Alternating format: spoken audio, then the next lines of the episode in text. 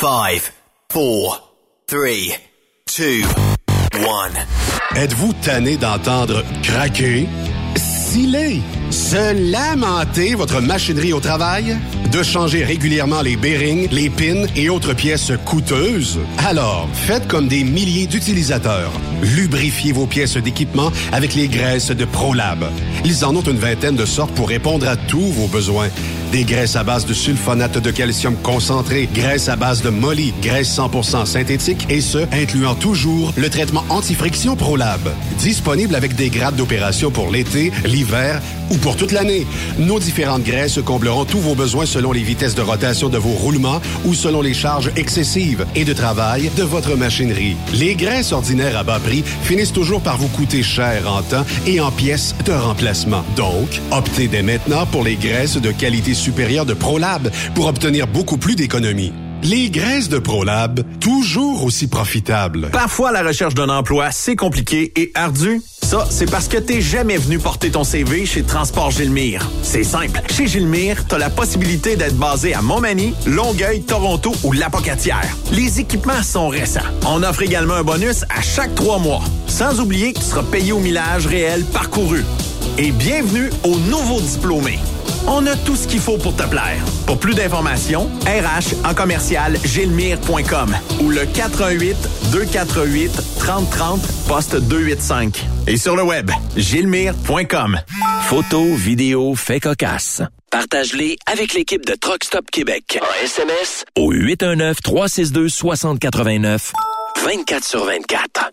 Vous avez une petite entreprise qui souhaite offrir à son personnel les mêmes avantages que les grosses flottes? Avec la RPQ, c'est possible. Assurance collective, compte national pour des pneus, escompte pour l'achat de pièces, rabais pour clinique médicale privée, firme d'avocats spécialisés, affacturage et tellement plus. Et oui, ces avantages exceptionnels sont même disponibles pour les ateliers mécaniques et les unités mobiles pour véhicules lourds. N'attendez plus. Contactez l'ARPQ à arpq.org.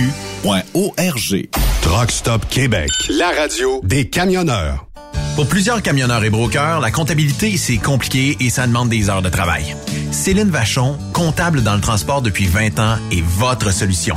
Roulez l'esprit en paix. Céline s'occupera de votre comptabilité, votre tenue de livre, vos déductions, vos remises de taxes, vos impôts personnels et de société, et même du démarrage de votre entreprise. Le tout sous une même adresse. Vous êtes meilleur pour rouler? Nous, c'est de faire votre comptabilité. Un seul numéro. 450 649 1744. 450 649 1744. Céline Vachon. Une vraie mère pour les camionneurs. Pour rejoindre l'équipe de Truck Stop Québec, de partout en Amérique du Nord, compose le 1-855-362-6089. Par courriel, studio à commercial truckstopquebec.com. Sinon, via Facebook. Truck Stop Québec, la radio des camionneurs. Truck Stop Québec, la radio des camionneurs. Participez au super tirage du Rodéo du Camion de Notre-Dame-du-Nord. Grand prix, bon d'achat d'une valeur de 325 000 pour un camion Peterbilt. Ou un quart de million en cash. Deux lots de 25 000 sept lots de 1000 tirage le 28 octobre prochain. Coût du billet, 1000 Ou en part à 100, à 250 ou 500 T'as une chance sur 1000 de gagner le camion. T'as 10 chances sur 1000 d'avoir un prix. Tu veux un billet? Visite le lrodeo.com, section boutique. Ou appelle au 819-723-2712. Cette émission est réservée à un public averti. Averti de je sais pas quoi, mais on vous le redit. Truck Stop Québec. Vous écoutez TSQ Truck Stop Québec, la radio des camionneurs avec Benoît Thérien.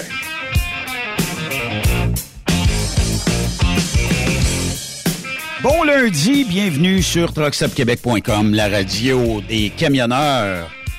Comment allez-vous en cette belle journée? Ouais, si le soleil peut rester rien qu'un peu, hein, qu'on en aille euh, profiter. J'imagine que vous avez été sous la flotte toute la fin de semaine aussi. Ben, euh, c'est ça euh, l'automne. On aura peut-être de la neige euh, prochainement. Je vous le souhaite si vous aimez la neige et je, veux- je ne vous le souhaite pas si vous en avez pas. Les deux prochaines journées vont être consacrées à de la technologie, sauf aujourd'hui. malgré que Marceau est techno, mais euh, je vous dis ça de même. Mais demain, on est chez Isaac Instruments à Saint-Bruno. Mercredi aussi. Donc, euh, vous aurez euh, plein d'informations sur la télémétrie, log électronique et tout ce qui en découle de ça. Pourquoi? Ben parce que c'est les deux journées portes ouvertes qui se déroulent là-bas. Il y a une multitude d'entreprises québécoises qui sont invitées à participer à cette, euh, disons, rencontre-là. Euh, faut dire qu'Isaac le fait une fois à peu près par année. Et euh, en faisant ça, ben, euh, on permet, ça nous permet de rencontrer les gens où qui sont rendus dans leur kit de télémétrie. Puis ce que ça fait, ben, ça, ça fait en sorte que on est aujourd'hui ben, rendu où on est, puis avec des entreprises des fois qui sont plus innovatrices que d'autres, qui disent moi, Monsieur Isaac, c'est pas monsieur, c'est une gang. Euh, j'aimerais peut-être obtenir quelque chose comme tel type de technologie. Est-ce que vous êtes capable? Oui, non, peut-être, euh, ça va prendre des ajustements, va falloir tester ça. Et éventuellement, ben, on en vient à avoir peut-être de nouvelles technologies dans nos kits de télémétrie. Fait que ça fait avancer un peu de camionnage. Puis euh, bon, tu sais, il y a quelques années, on n'aurait pas pensé à peut-être même connaître le taux d'idle d'un truck. Puis aujourd'hui, ben on peut le connaître. Fait que c'est pas c'est pas si euh, lointain que ça qu'on a de la technologie. Puis euh, juste le fait d'avoir, mettons, incorporé des euh, dashcams à ces utilités-là. Il y en a qui vont détester ça, ben oui, je le sais, mais on le sait que dans la majorité des cas, on n'est pas responsable de nos accidents. Puis euh, ce que ça fait, c'est que ça fait en sorte que des fois, on peut se blancher d'un accident ou on peut se blancher d'une situation par justement la dashcam aura fait en sorte que on a reçu qui était l'auteur principal d'un incident ou d'un accident. Fait que demain, mardi et mercredi, on va être avec André Durocher, que tout le monde connaît. Je pense que plus grand monde ne connaît pas euh, et qui va être avec nous autres. Puis euh, ça va être deux, deux belles journées. Sophie va être là aussi. Puis plein de gens, plein d'acteurs de l'industrie euh, du camionnage. Donc ça va être bien le fun d'aller à la rencontre de tout ce beau monde-là. Autre nouvelle qui touche aussi l'industrie du camionnage. On en parlera avec Marceau tantôt. C'est Tamara Lynch qui est acquittée de certaines accusations. On en parle avec Marceau tantôt, mais aussi, euh, je dois vous dire qu'il y a une journaliste qui actuellement euh, veut faire un genre de topo sur euh, les mauvaises habitudes qu'ont les automobilistes envers les camionneurs.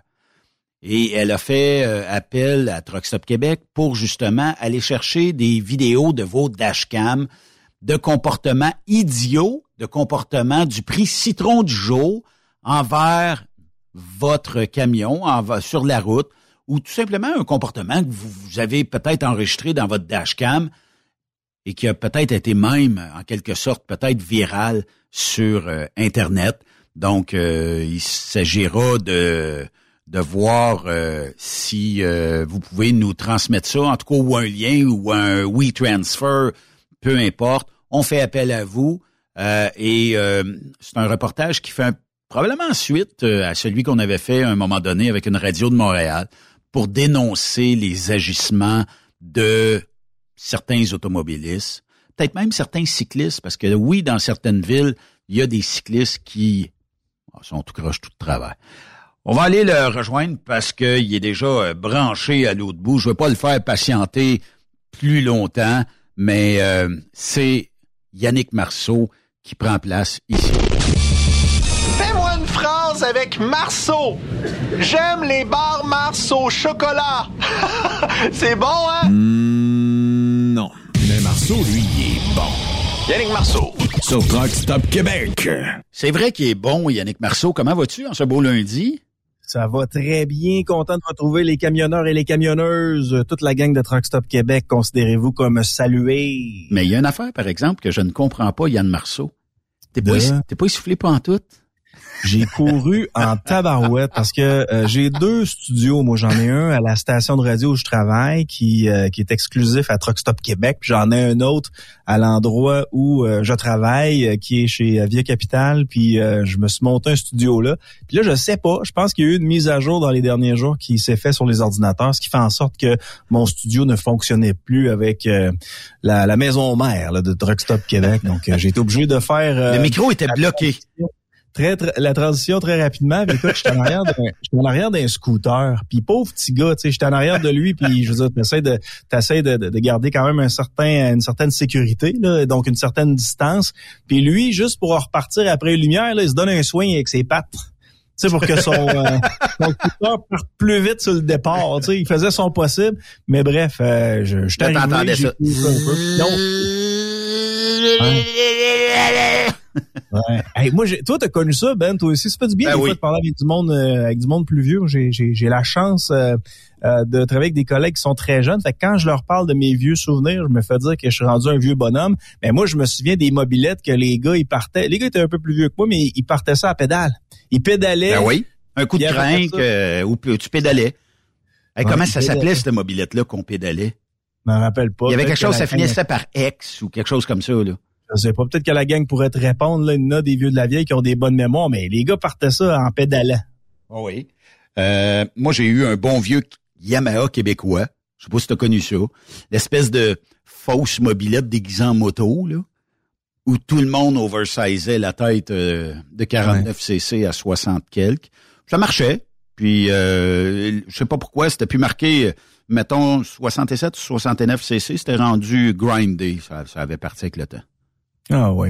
Hey Ben, moi je suis en train de je en train d'halluciner parce que sur les pistes cyclables la fin de semaine, là, moi je promène mon chien. Tu vas me dire j'ai pas d'affaires là. Je te dirais, tu as entièrement raison. J'ai pas d'affaires ces pistes cyclables la fin de semaine avec mon chien, mais je suis quand même un terroriste euh, exemplaire, c'est-à-dire que la laisse de mon chien est très très courte, puis mon mon chien marche dans le talus, donc dans la verdure. Et moi je marche vraiment à droite complètement de la piste cyclable, ce qui fait en sorte que s'il y a des gens qui arrivent derrière moi, peuvent facilement me dépasser. Puis s'il y a des gens qui m'arrive d'en face, ben il voit que la laisse est pas assez longue pour que mon chien ait coupé le chemin puis qu'il puisse euh, s'étrangler directement dans mon vélo, mais euh, pas dans mon vélo, mais dans ma corde. Euh, mais ce que je vois actuellement sur les pistes cyclables, Ben, là, c'est des vélos comme on avait dans le temps, c'est-à-dire c'est nous qui devons pédaler pour avancer. Après ça, tu as des vélos semi-autonomes où c'est assisté par l'électricité. Puis après ça, tu as carrément des motos électriques qui sont sur la piste cyclable et ils ont le droit d'y aller parce que les, les constructeurs ont caché des petites pédales qui se cachent derrière, puis tu les vois pratiquement pas, mais ça a vraiment l'air d'un racer là pour pour ceux qui savent pas de quoi ça a l'air là. Ça a vraiment l'air d'un racer, sauf que c'est considéré comme étant des vélos alors que ça n'en est pas pantoute. Et ça, Ben, ça roule à 70 km/h. Dans piste cyclable. Dans piste cyclable. Parce que le marcheur de euh, Québec est sorti publiquement pour dénoncer ça je sais pas. Je vais être très honnête avec toi, j'en ai pas vu à 70 km h mais c'est ce qu'on me dit à la station. Il y en a qui réussissent à modifier ça pour pouvoir aller euh, plus rapidement. Au travers de ça, tu as des triporteurs, tu euh, des gens qui font de l'overboard, t'as des euh, trottinettes, hey, t'as du stock en maudit ces pistes cyclables. Là. Fait que quand les gars vous vous plaignez, les gars et les filles vous vous plaignez qu'il y a des gars qui sont à vélo avec les mollets rasés là, euh, pour qu'est-ce que c'est qu'ils font sa route, ben dites-vous que c'est parce qu'il y a plus de place sur les pistes cyclables pour les gens qui font uniquement que du vélo. mais il y a peut-être euh, une juridiction que je ne connais pas là. Mais moi où le bol blesse le plus, là, oui, effectivement, tu as des motos puis tu as des bicycles euh, électriques là, qui roulent à une vitesse quand même assez performante dans ces trails-là. Mais c'est de voir ceux qui se sont achetés les derniers scooters. Là, euh, on appelle ça scooter en anglais, en français, c'est euh, le petit véhicule électrique pour les personnes à mobilité réduite. Mais écoute, tu as des portes après ça, tu as des miroirs, tu as tout. Et Victo est probablement la capitale de ces petits bolides-là. Pourquoi? Parce que on se place carrément dans la piste de l'automobile. Ça traque, là, tu sais, parce que t'as deux voies sur un bord, deux voies sur l'autre. Puis là, ben, écoute, il n'y a pas de flasher après ça, il n'y a pas rien. Il y a juste cette espèce de grande antenne-là, là, avec le fouet orange au bout. Puis, euh, bon, ben, il se met dans la voie pour tourner. Je ne sais pas, là, je suis pas connaissant, mais je pense que pour être sur une voie publique, il faut un kit de clignotant qui a de l'allure, il faut des lumières, faut surtout une plaque. Mais ces véhicules-là, on dirait que depuis un bout, ils en poussent énormément. Ouais. Puis je dis pas que ces gens-là ont pas raison ou ont raison, mais sauf que est-ce qu'on pourrait pas augmenter un petit peu leur vitesse? Parce que quand ils sont dans le milieu du chemin, tu tournes un coin de rue et ils sont là, puis ils roulent peut-être, je sais pas, 5, 10, 15 km heure. Ils pourraient pas avoir une vitesse peut-être plus élevée, puis euh, tu sais, dégager un peu. Mais tu sais, comme dans l'annonce, comment ça s'appelait la série là, avec les 4-5 petits vieux à TV qui faisaient des coups par... Les misérables, les... Les détestables. Les détestables. Je pensais t'allais me sortir Cocoon. Et, et ces gens-là avaient des mobilités réduites. Mais c'est Ouais. correct, tu sais, parce que c'est l'autonomie d'être capable d'aller partout. Sauf que, peut-être que la piste cyclable, elle pourrait servir à ça, je sais pas. Là, ils sont dans le chemin, ils sont des dangers publics, ils sont pas tellement hauts. Avec un camion, je suis à peu près sûr, s'ils traversent en avant du camion, on les voit pas. Fait que moi, si j'étais deux autres, je sais pas, je négocierais quelque chose. J'envoyerais un lobby, je dirais, bon, ben, est-ce qu'on peut, sa piste cyclable, élargir ça, puis partager la route entre les cyclistes et les rouleux de ces bolides-là? Mais ça n'est une plaie, là. Victo en est une plaie, en tout cas. Ah, je te dis, Ben, tu manques d'empathie. Tu manques d'empathie. Non, c'est, c'est pas ça. C'est- une sécurité pour eux autres, moi, je trouve. Eh, je suis entièrement d'accord avec toi, mais le, les routes du Québec, c'est un, c'est un Far West. Les boulevards du Québec, euh, tu te rends compte qu'il y a des gens d'une certaine euh, catégorie d'âge qui ont l'impression que, que le- la route leur appartient. Fait que, Ouais. euh, la semaine, sont pas là, sont en retraite, donc sont à la maison. Puis les autres, ils décident d'aller faire leur épicerie le samedi, puis le dimanche, ben, c'est la promenade. Fait que dans les zones de 50, ils roulent à 30. Puis euh, ils ont pas l'impression de nuire à personne, mais dans le fond, ils nuisent à tout le monde. Ça, c'est sans compter les gens qui euh, conduisent sur la voie de gauche sur l'autoroute, alors que ça, c'est une voie, c'est une voie pour dépasser. C'est la voie du centre qui est la voie de voyagement. Les gens connaissent pas les lois. Puis Ben, euh, tu sais, il y a ça quelques années, on a passé au Québec la fameuse le- la fameuse loi Move Over. C'est-à-dire que quand il y a un véhicule de service qui est sur la voie d'accotement pour essayer d'aider, ou encore tout autre véhicule, là, ben vous devez changer de voie si c'est possible. Vous devez absolument changer de voie si c'est possible. On a encore perdu un. On a encore perdu un camionneur. C'est plus un, un remorqueur, tu vas me dire. Là. Mais euh, le gars travaillait aux abords euh, de l'autoroute 20 euh, dans le secteur de Chaudière-Appalaches. Puis un octogénaire, un homme de 80 ans et plus, qui euh, a malheureusement pas fait son move over là, qui, a- qui a- tué cet homme-là. T'as-tu déjà remarqué, Yannick, quand tu, quand tu roules sur les euh, autoroutes et que il y a justement un remorqueur, voire même un véhicule personnel stationné là, ces quatre flashers, tu te dis, OK, je vais me tasser. Mais as-tu déjà remarqué le nombre incalculable de gens qui restent dans la maudite voie de droite, qui disent, ben, je reste là, moi, puis euh, il est dans il est dans l'accotement, c'est correct, mais sauf que s'il y avait une manœuvre à faire, je sais pas, là, tu sais, on connaît pas l'étendue, pourquoi la personne est parkée là. Puis un remorqueur, quand c'est là, ça a besoin de largeur parce que les manettes sont en dessous de, de- de l'espèce de plateforme, mais souvent, Ouais. ils sont obligés de jouer là, puis ça passe proche.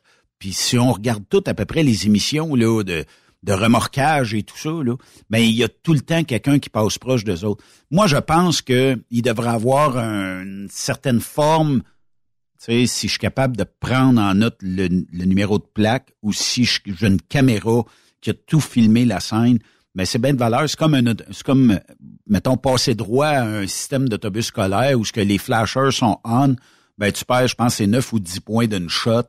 Puis euh, c'est comme ça. Ça devrait être aussi sévère que ça parce qu'il va Ouais. de la vie de ces travailleurs et travailleuses-là. là. Il y aura probablement une enquête euh, du coroner sur ce dossier-là. Ce qu'on sait, c'est que l'octogénaire ne semblait pas en état euh, d'ébriété. À savoir s'il était en état de conduire, ça c'est une autre histoire, parce que semblerait qu'il roulait.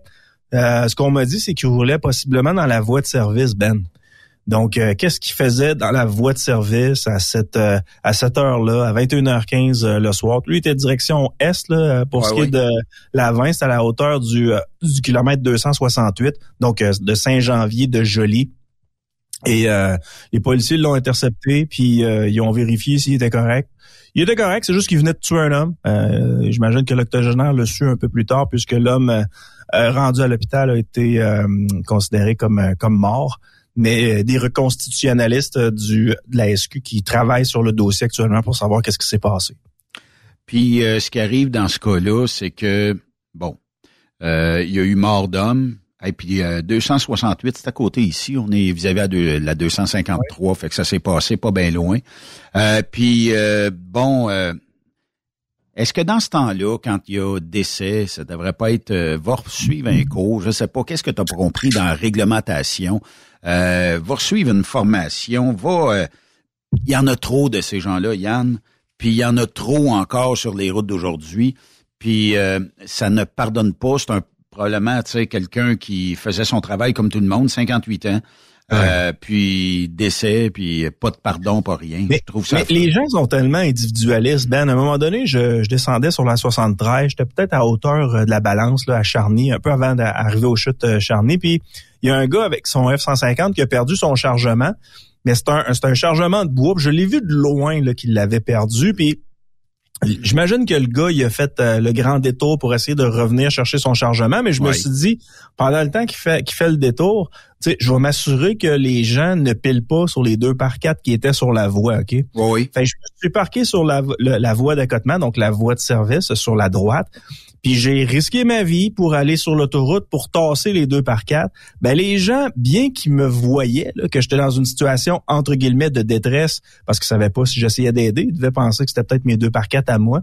Ben ils passaient quand même à 120 km h ah oui. sur, la, voie de droite à un mètre et demi, deux mètres de moins, comme si c'est comme si c'était rien. sais, eux sont dans leur confort, sont dans leur véhicule, sont en sécurité, ils ont leur ceinture, mais ils se ils, ils, ils pensent pas à l'autre personne qui est à pied sur le bord de l'autoroute puis qui essaie d'aider, tu sais. Ce remorqueur-là, je veux dire, une femme, probablement des enfants, euh, une petite famille, des collègues, ces gens-là sont, sont scrap pour un bout, là. Puis lui, ah ben, il s'est fait retirer sa vie par, à cause du travail qu'il faisait par un homme qui était peut-être un peu trop vieux pour euh, conduire, qui avait peut-être pas toutes ses facultés au niveau cognitif, au niveau physique, on en saura peut-être visuel, un peu il voyait peut-être pas clair comme du monde de soir.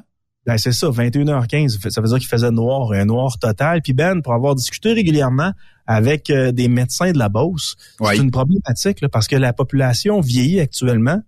Et il n'y a pas, il y a pas de, il y a pas de, de, de, système de transport en commun efficace en Beauce. Il n'y a pas de taxi non plus. Euh, il y en a dans les grosses villes comme Saint-Georges et Sainte-Marie, mais tu sais, euh, c'est, c'est le chauffeur de taxi qui te répond au téléphone pour te dire comment c'est bien organisé là. Ah Donc, si tu as besoin de te déplacer, tu as 80 ans, tu es isolé, Prends ton char. Les voisins sont pas proches. Ben, la voiture, c'est ton autonomie. Donc, quand le médecin te retire ton permis de conduire, donc tu n'as plus le droit de prendre ta voiture, il te retire du même coup ton autonomie. Et ce qu'on me raconte, c'est que les hommes, ils se laissent aller. Là. ils disent, regarde, moi, tu m'enlèves mon permis, c'est fini. Là. Je, je, me laisse aller. Je vais me laisser mourir, tout simplement. Donc, tu comprends, les, les, des fois, les hésitations des médecins de, de dire à la SAC, cet homme-là, au niveau cognitif, au niveau physique, ça va plus. Oui, Il y a une hésitation. De moins en moins, là, la, bonne nouvelle, c'est que les médecins semblent s'être tous euh, parlé parce que la, la, SAC leur a envoyé des lettres à tous et chacun. Si jamais vous avez un patient qui est plus en mesure de conduire, la moindre des choses, c'est de le dénoncer à la SAC. Là. Ah oui, ça, peut retirer, retirer. Il y a Alex qui nous écrit, il dit, Salut les boys, salut à Marceau, j'adore t'écouter les lundis. Est-ce que le scooter que vous parlez euh, est capable de faire changer les lumières avec euh, ce qu'il y a dans l'asphalte comme détecteur. Parce qu'il dit l'autre jour, il dit ça m'a pris au moins trois sets de lumière avant que je puisse passer. Puis c'était parce qu'il y avait quelqu'un comme ça en avant du euh, de mon véhicule. Je serais curieux à savoir, parce que c'est du fibre de verre, il y a quand même une batterie là-dessus, mais est-ce que c'est assez pour faire changer le kit de lumière, dire bon, ben, la flèche est à gauche ou la flèche est en avant parce que la machine n'est pas assez grosse ou elle va pas sur l'espèce de détecteur dans l'asphalte. Ouais, j'imagine qu'il parle de la pesée, là, parce qu'effectivement, il y a deux types de détecteurs. Il y en a un que c'est une pesée qui est euh, dans l'asphalte, puis il y en a un autre qui est directement dans le, le poteau des lumières de signalisation. Fait que euh, effectivement, s'il était un endroit où c'était une pesée, puis la personne avait un scooter qui était pas très lourd, ben, c'est la raison pour laquelle ça n'a pas déclenché. Là. Ben, tu sais, même avec un bicycle à pédale, je pense même pas que ça déclenche ces affaires-là, là, tu sais. Mais euh, quand même. Hey, euh, nouvelle aujourd'hui qui touche, ben, qui touche l'industrie du camionnage. J'en ai parlé un petit peu en début d'émission. c'est pour le non-respect de ces conditions.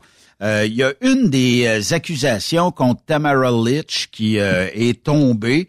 En fait, on a abandonné cette poursuite-là contre l'une des organisatrices du convoi des camionneurs, Tamara Litch, qui soutenait qu'elle avait violé les conditions de sa mise en liberté au cours de l'été 2022. Bon, selon l'avocat, on dit que c'est des accusations qui n'étaient pas fondées. Euh, ils ont été déposés sans cause et cela a traîné trop longtemps. Euh, je comprends là, qu'on l'a dans mai, Tamara Litch, là, mais quand on est quand on enlève quelques accusations comme ça, euh, c'est parce que on est-tu en train de, mettons, délai, tu vas te rendre, euh, disons, euh, coupable, mais on va faire tomber quelques charges contre toi. Hein, un genre d'échange de bons procédés. Puis c'est peut-être pour ça que, bon, on dit qu'on enlève une des accusations de Tamara Litch. Là. C'est tout ce qui est capoté, Ben, c'est qu'actuellement, il y a des, des manifestations qui se font tant à Montréal qu'à Toronto qu'à Ottawa, des gens qui sont avec un drapeau du Hamas, puis qui crient, euh, qui crient dans la foule en disant à mort Israël. Ces gens-là ne, ne, sont considérés que euh, comme des citoyens pacifiques, alors que les camionneurs euh, lorsqu'il y a eu le fameux rassemblement à Ottawa, ont été considérés comme des terroristes. Il y a des politiciens qui ont appelé les camionneurs des terroristes. Et ces mêmes politiciens-là accueillent des gens chez nous qui sont pro-Hamas. Moi, que vous soyez pro-Palestine ou pro-Israël, je m'en sac. C'est, tant que vous soyez pacifique. Mais le Hamas, c'est des terroristes. C'est un oh regroupement qui est terroriste. Donc, de voir quelqu'un que tu as accueilli chez toi, Ben, en disant, garde, tu veux aspirer à un monde meilleur, tu veux vivre une meilleure vie pour toi et tes enfants, viens chez nous et que cette personne-là se ramasse dans la rue avec un drapeau du Hamas, alors que ces gens-là ont tué et égorgé et violé des milliers et des milliers de personnes dans les derniers jours. Je trouve ça ignoble. Je trouve que si ces gens-là avaient été des Canadiens blancs, là, seraient probablement en prison à l'heure actuelle, à l'heure où on se parle. Mais, là, pourquoi qu'on les laisse c'est des terroristes, mais ceux qui ceux qui, qui crient à mort la à mort Israël avec des drapeaux euh, du Hamas, oh ça c'est pas si pire.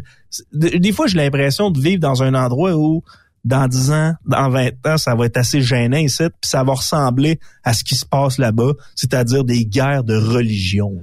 Ben, j'aborde dans le même sens que toi, excepté que est-ce que un bon coup de bas serait peut-être préférable, c'est-à-dire que bon, depuis la pandémie là, on a créé peut-être deux ou trois ou quatre sortes de mondes différents. Des gens qui vont croire que la Terre est plate, des gens qui vont croire que il y a des euh, chemtrails, euh, des avions qui vont euh, nous empoisonner avec ça. Il y a des gens qui vont croire à d'autres choses. Euh, moi, je m'ostine plus avec eux autres. Je me suis pas ostiné longtemps, mais je m'ostine plus avec eux autres. Je me dis, bon, dans le monde idéal, c'est peut-être ça. Puis c'est correct. Mais là, aujourd'hui, on est rendu avec un paquet de monde comme ça. Puis des gens qui sont prêts peut-être à croire un peu n'importe quoi tu sais, quand euh, il y a certaines personnes qui nous disaient durant la pandémie, faites vos recherches, allez sur euh, Google, allez. C'est pas tout vrai ce qu'on vous dit sur Google, puis c'est pas tout faux non plus. Fait que tu sais, puis quand on dit faites-vous, mettons, euh, faites vos recherches, ben je trouve ça un petit peu plate aujourd'hui qu'on ait des gens, je dirais pas dérangés là, mais qui ont peut-être, tu sais, des croyances un peu bizarres est-ce qu'on est, est-ce qu'on va être capable de ramener ce beau monde-là? Parce que, bah, faut peut-être se le dire, les médias ont, été bien trop loin là-dedans. Nos gouvernements ont été bien trop loin là-dedans, ce qui fait que les gens en ont compte tout ce beau monde-là. Puis aujourd'hui, quand euh, une station télé sort publiquement, bon, ben voici ce que ça fait telle affaire, il n'y a plus personne qui y croit.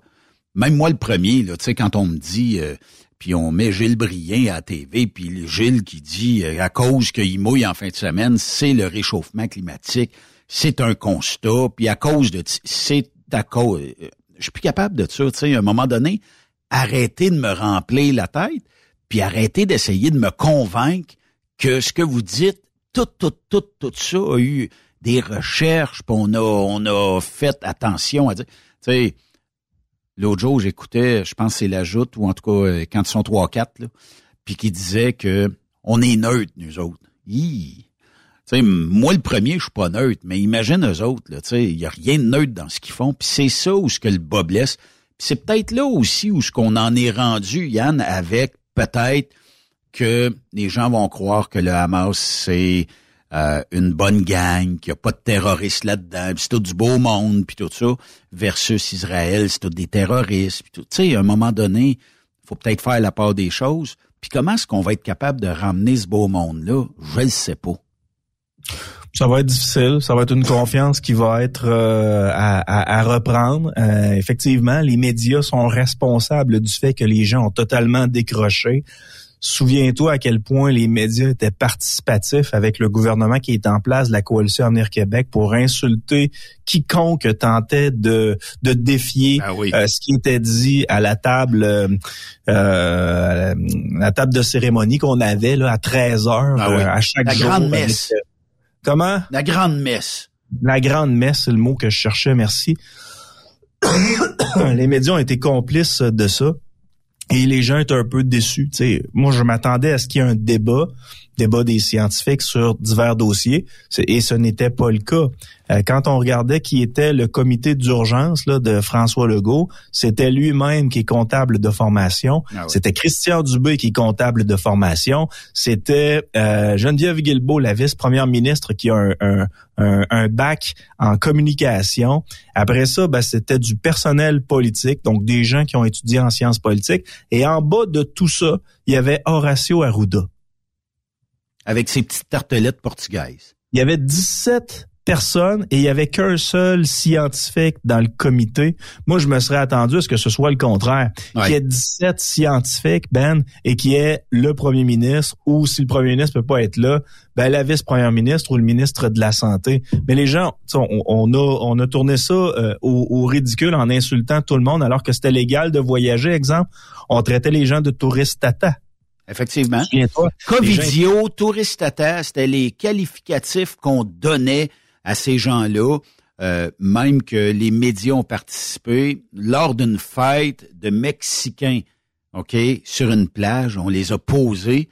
on a dit euh, que c'était des Québécois qui faisaient la fête, mais on savait pertinemment, puis il y avait des gens à cet hôtel-là qui ont dit Voyons, tabarnouche, vous avez posé des Mexicains d'une fête mexicaine. Puis il y avait même des glacières. On amène ça dans l'avion, tu sais, des grosses glacières remplies de, de bière. Puis il y avait même des chaises de parterre, là, tu sais. Il y avait des glacières, il y avait des pelles carrées, puis il y avait des chaises de parterre et ils ont fait passer cette gang-là comme étant des Québécois alors que ça, ça ne l'était pas, tu sais. Les médias ont participé aux fameuses fake news alors qu'ils dénonçaient constamment les fake news, eux en, faisaient tout le temps. Puis ils ont perdu la ils ont, ils ont perdu la confiance euh, de, de l'auditoire. Et tu sais quoi? Tu sais, ils, ils comprennent tellement pas encore Ben ah qu'ils ont ils sont encore sur des trucs du genre continue d'insulter les gens en disant ben là vous achetez des VUS donc vous achetez des tueurs de piétons. Ah euh, et après ça, ben, il, se pose des questions comment ça que les concessionnaires auto ne veulent plus placer dans les papiers journaux. Ben, Chris, vous avez, vous avez des débiles qui écrivent à tous les jours comme quoi nos produits, c'est des tueurs de piétons. Donc, euh, nous, on veut pas participer à ça et c'est tout à fait normal. Donc, eux comprennent pas, fait qu'ils vont se revirer vers le gouvernement en disant, ben là, ça nous prendrait de l'argent du peuple parce que le peuple veut plus rien savoir de notre produit.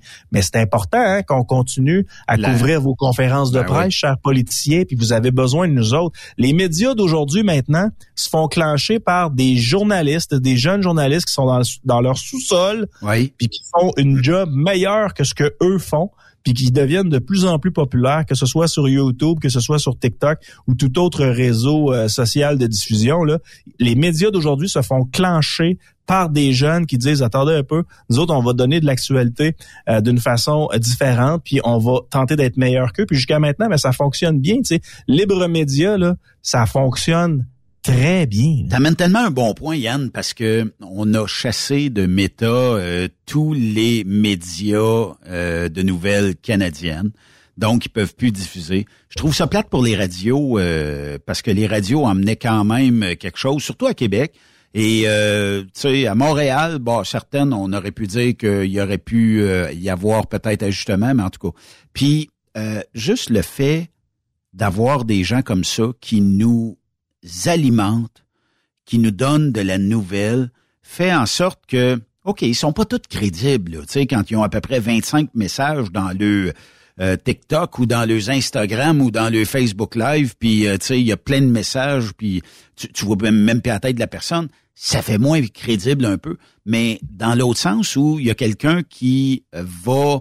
Puis je me rappelle pas de la journaliste qui a été, ou du journaliste qui a été questionné la gang à Québec quand il y a eu, bon, c'était le me rappelle plus, c'était ah, c'était Québec solidaire, qui ont été euh, été questionnés, je pense, par Rebel News, qui n'ont pas été chassés, selon moi, euh, de, de Meta, et qu'ils ont posé les vraies questions, et visiblement, ça faisait pas l'affaire de Gabriel Nadeau-Dubois, ça faisait pas l'affaire du euh, de la personne non plus qui était bah qui voulait se faire élire dans ce comté-là. Puis j'ai trouvé que pour une fois, j'en avais pour mon argent, même si je donne pas de, sous à, quoi que ce soit. Mais j'avais l'impression qu'on m'avait informé de quelque chose qui me manquait. Ouais, c'est Alex euh, de Rebel News, puis je sais pas si je l'avais dit sur vos ondes, mais je suis un peu initiateur de ce de ce reportage-là parce que moi c'est c'est un article que j'avais vu passer dans le journal de Québec concernant le dossier du docteur Marc Lacroix, qui euh, faisait des, des, chroniques régulièrement pendant le temps de la COVID, et euh, Olivier Bolduc, qui est un membre en règle de Québec solidaire, qui euh, n'aimait pas du tout la façon dont euh, Marc Lacroix euh, diffusait l'information sur la COVID, a décidé de se plaindre au Collège des médecins et le Collège des médecins a jugé que Olivier Bolduc avait assez amassé de preuves pour euh, pouvoir euh, tenter de lui retirer ses, ses licences. Puis le doc Lacroix s'est défendu et tout ça, ça s'est ramassé en cours. Et euh, Olivier Bolduc, ben lui, c'est pas, c'est un, lui, il fait de la dactylographie là, de, de procès. Donc, je sais pas trop c'est quoi le nom de cette profession-là ou quelque chose du genre. Mais euh, il gagne sa vie comme ça, donc euh, il a du temps en masse pour euh, pour faire des plaintes. Ça a l'air que c'est un plaideur qui est roulant en plus. J'ai hâte de voir si à un moment donné la décision va se prendre. Puis si on va dire ben là, faudrait peut-être que vous arrêtiez de vous plaindre constamment. Mais lui avait déposé des plaintes au collège des médecins, ça avait été accepté, se sont ramassés en cours.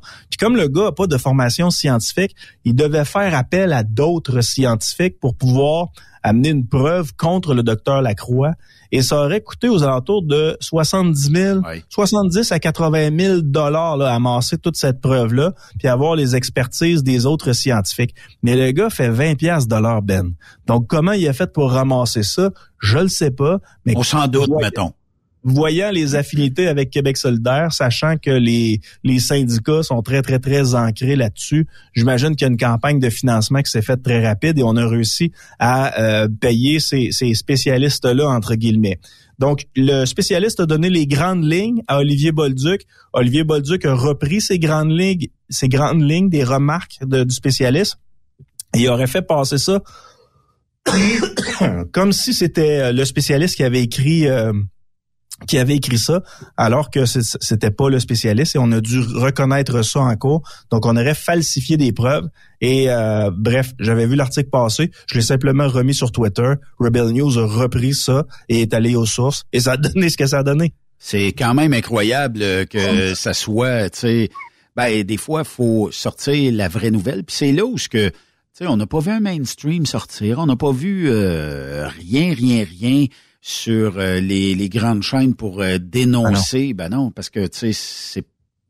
Je dirais pas que c'est un des leurs, mais mettons que ça sent pas bon. C'est la même gang. Euh, Lucam à Montréal, c'est un nid, c'est un nick à Québec solidaire.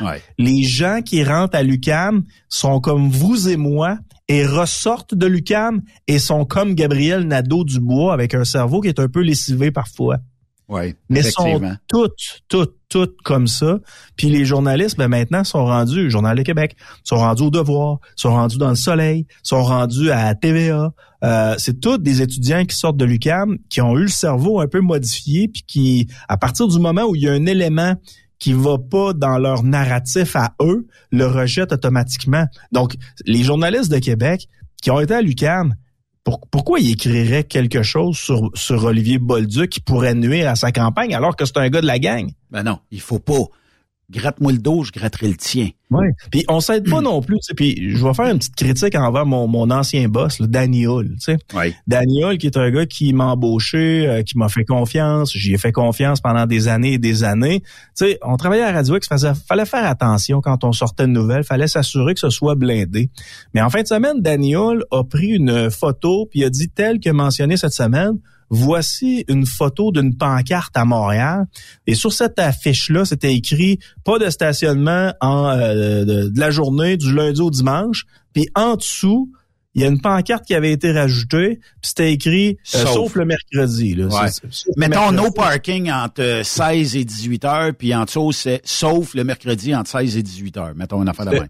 Exact, ça ressemblait à ça, OK? Mm. Mais pour un œil qui est avisé, tu remarques tout de suite que c'est du Photoshop pour moi, il a fallu que je clique sur l'image, puis je regarde de très près, puis je me suis rendu compte, je vois que tu le cherches, là, il l'a retiré dans les dernières heures parce que Phil, il a dit de le retirer. C'est ce qu'on m'a dit. Mais euh, ça a passé sur la clique du plateau. Je sais que la clique du plateau l'a euh, encore sur sa page euh, sa page web. Mais le gars, Daniel, a partagé une photo en disant tel que vu cette semaine. Donc, lui aurait vu cette pancarte-là euh, même les washers, les washers sont photoshopés. C'est une ben copie des deux autres à gauche qu'on a mis en dessous. Mais ben, mais ben, il écrit tel que vu cette semaine, voici la pancarte, blablabla, blablabla, mais c'est une photo qu'il avait repris ailleurs. C'était pas sa photo à lui.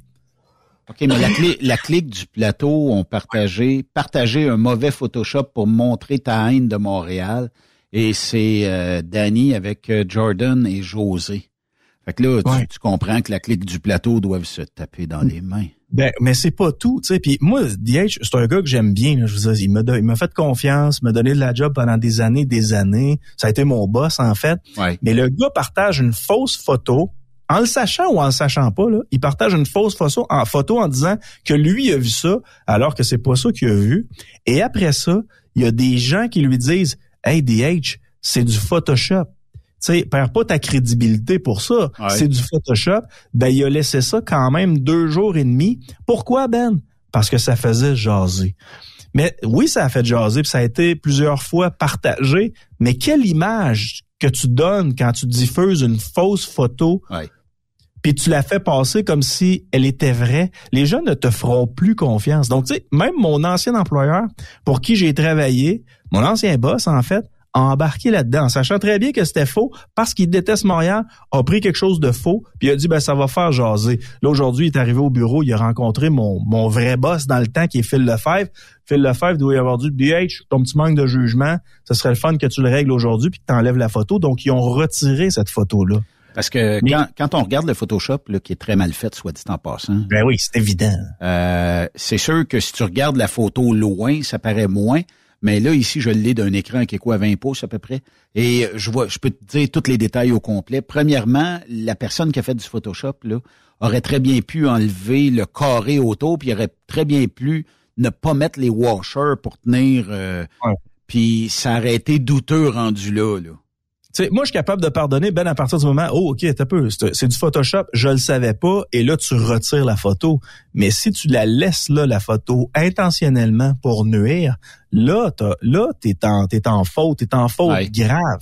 Mais, mais, mais c'est ça. Tu sais, ce qu'on reproche, ce que, ce que, ce que DH reproche parfois au Journal du Québec ou euh, au Soleil, exemple, ben, il l'a fait lui aussi. C'est-à-dire qu'il a pris quelque chose qui était faux, mais qui faisait son affaire pour appuyer ses dires, puis il l'a mis pareil. Il s'est fait dire que c'était faux, puis il l'a laissé là jusqu'à temps que ça lui nuise carrément, parce que là, il y a des médias qui ont commencé à reprendre euh, cette photo-là. Ça a été largement diffusé sur euh, les, euh, les réseaux sociaux, que ce soit sur Twitter, sur Facebook. sais, encore là, DH pas, c'est pas fort. Là, puis on parle ben, de l'animateur du retour à Radio X. Là, là ça servirait contre lui, parce que visiblement, là, le nombre incalculable de commentaires qui bon, utilise ça. Puis tu sais, Radio X, c'est une cible parfaite pour la clique du plateau et tous ces gens de gauche-là. Donc, t'as pas le droit à l'erreur. Ou si tu fais l'erreur, tu dis, je m'excuse, là, j'avais pas vu que c'était photoshopé. Exact. Point final. tu le retires. Tu l'enlèves. Tu, dis mille excuses, j'ai pas vu que c'était photoshopé, donc c'est retiré. On n'en parle plus. Sujet suivant, puis ça, a arrêté correct. Mais je reçois, moi, tu sais, parce que dans vie, là, il y en a des, des gens qui, qui essaye de toutes les façons. Mais je reçois, tu sais, de la compétition des euh, genres de propositions. Parce qu'il y a du monde qui dit Hey Ben, check ça, c'est tellement drôle. Et on Photoshop des fausses statistiques pour montrer qu'on est big. On va utiliser des faux noms par des fausses pages pour dire, tu sais, ça mettons que ça paraît bien, mettons tu postes quelque chose, tu as 100 likes, OK? Et sur les 100 likes, il y en a 92 que c'est des fausses pages d'épicerie, c'est des fausses pages de santé beauté. Puis il y a du monde qui vont croire à ça. Moi, ça me dépasse, mais quand on leur explique, quand on prend deux minutes pour leur expliquer, ils disent Ah ouais, ah ouais. Donc ben crosseur, ça, tu sais. Mais c'est pas grave, tu sais. Ça, ça fait partie de la game. Hey, euh, matin, euh, M2 ou M4 que t'avais? Euh, j'ai pris la M4, donc euh, le véhicule blanc sur mon Facebook. Là, euh, mon un de mes commanditaires, un de mes commanditaires de mon show, Bernard Otto, qui dit, dit hey, je vais te mettre dans le trou un matin. Je dis bon, qu'est-ce qui se passe? je me suis dit, je vais me ramasser avec un go-car. Il dit, non, non, non, il regarde les deux chars qui sont là. Fait qu'il y a une M2, une BMW M2, BMW M4. Puis euh, il me dit, faut que ce soit les auditeurs qui choisissent. Oh. Et euh, écoute, c'est la première fois que j'ai embarqué dans une BMW. Là, là actuellement, j'ai la M4, donc la blanche. C'est toute une voiture. Quand je suis parti tantôt en trombe de, de Via Capital, parce que mon studio marchait pas chez Via Capital, puis je suis venu T'avais le chapeau, t'avais le chapeau. euh, oui, mais sauf que j'avais une mobilette en face de moi. Ah que je ne pouvais pas euh, nécessairement l'exploiter à bon escient. Mais ceux qui ont jamais euh, essayé de véhicule BMW, essayez ça, une M4 une fois dans votre vie.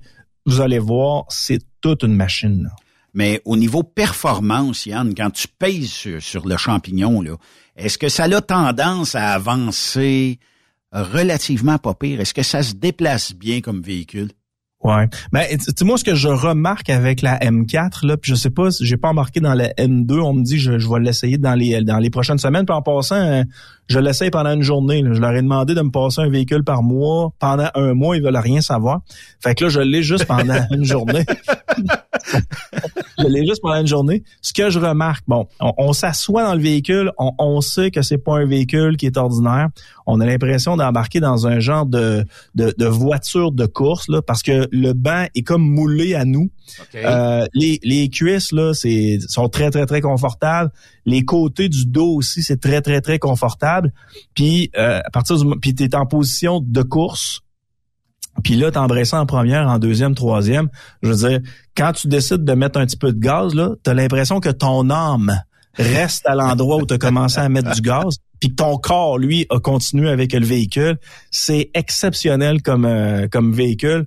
Ça, moi, je suis très satisfait jusqu'à maintenant. C'est pas un véhicule pour moi. Moi, je, un, je, tripe sur les Wrangler. Fait que tu comprends que je roule pas très vite sur l'autoroute. Là. Je roule à peu près à 90 km heure. Mais pour l'essayer pour une journée, si ça vous intéresse, ce style, euh, ce style de voiture-là, M4, c'est, c'est une performance exceptionnelle. J'ai hâte que tu me donnes la, la, différence entre la M2 et la M4, juste pour voir c'est quoi, tu sais, parce qu'il y a quand même une différence.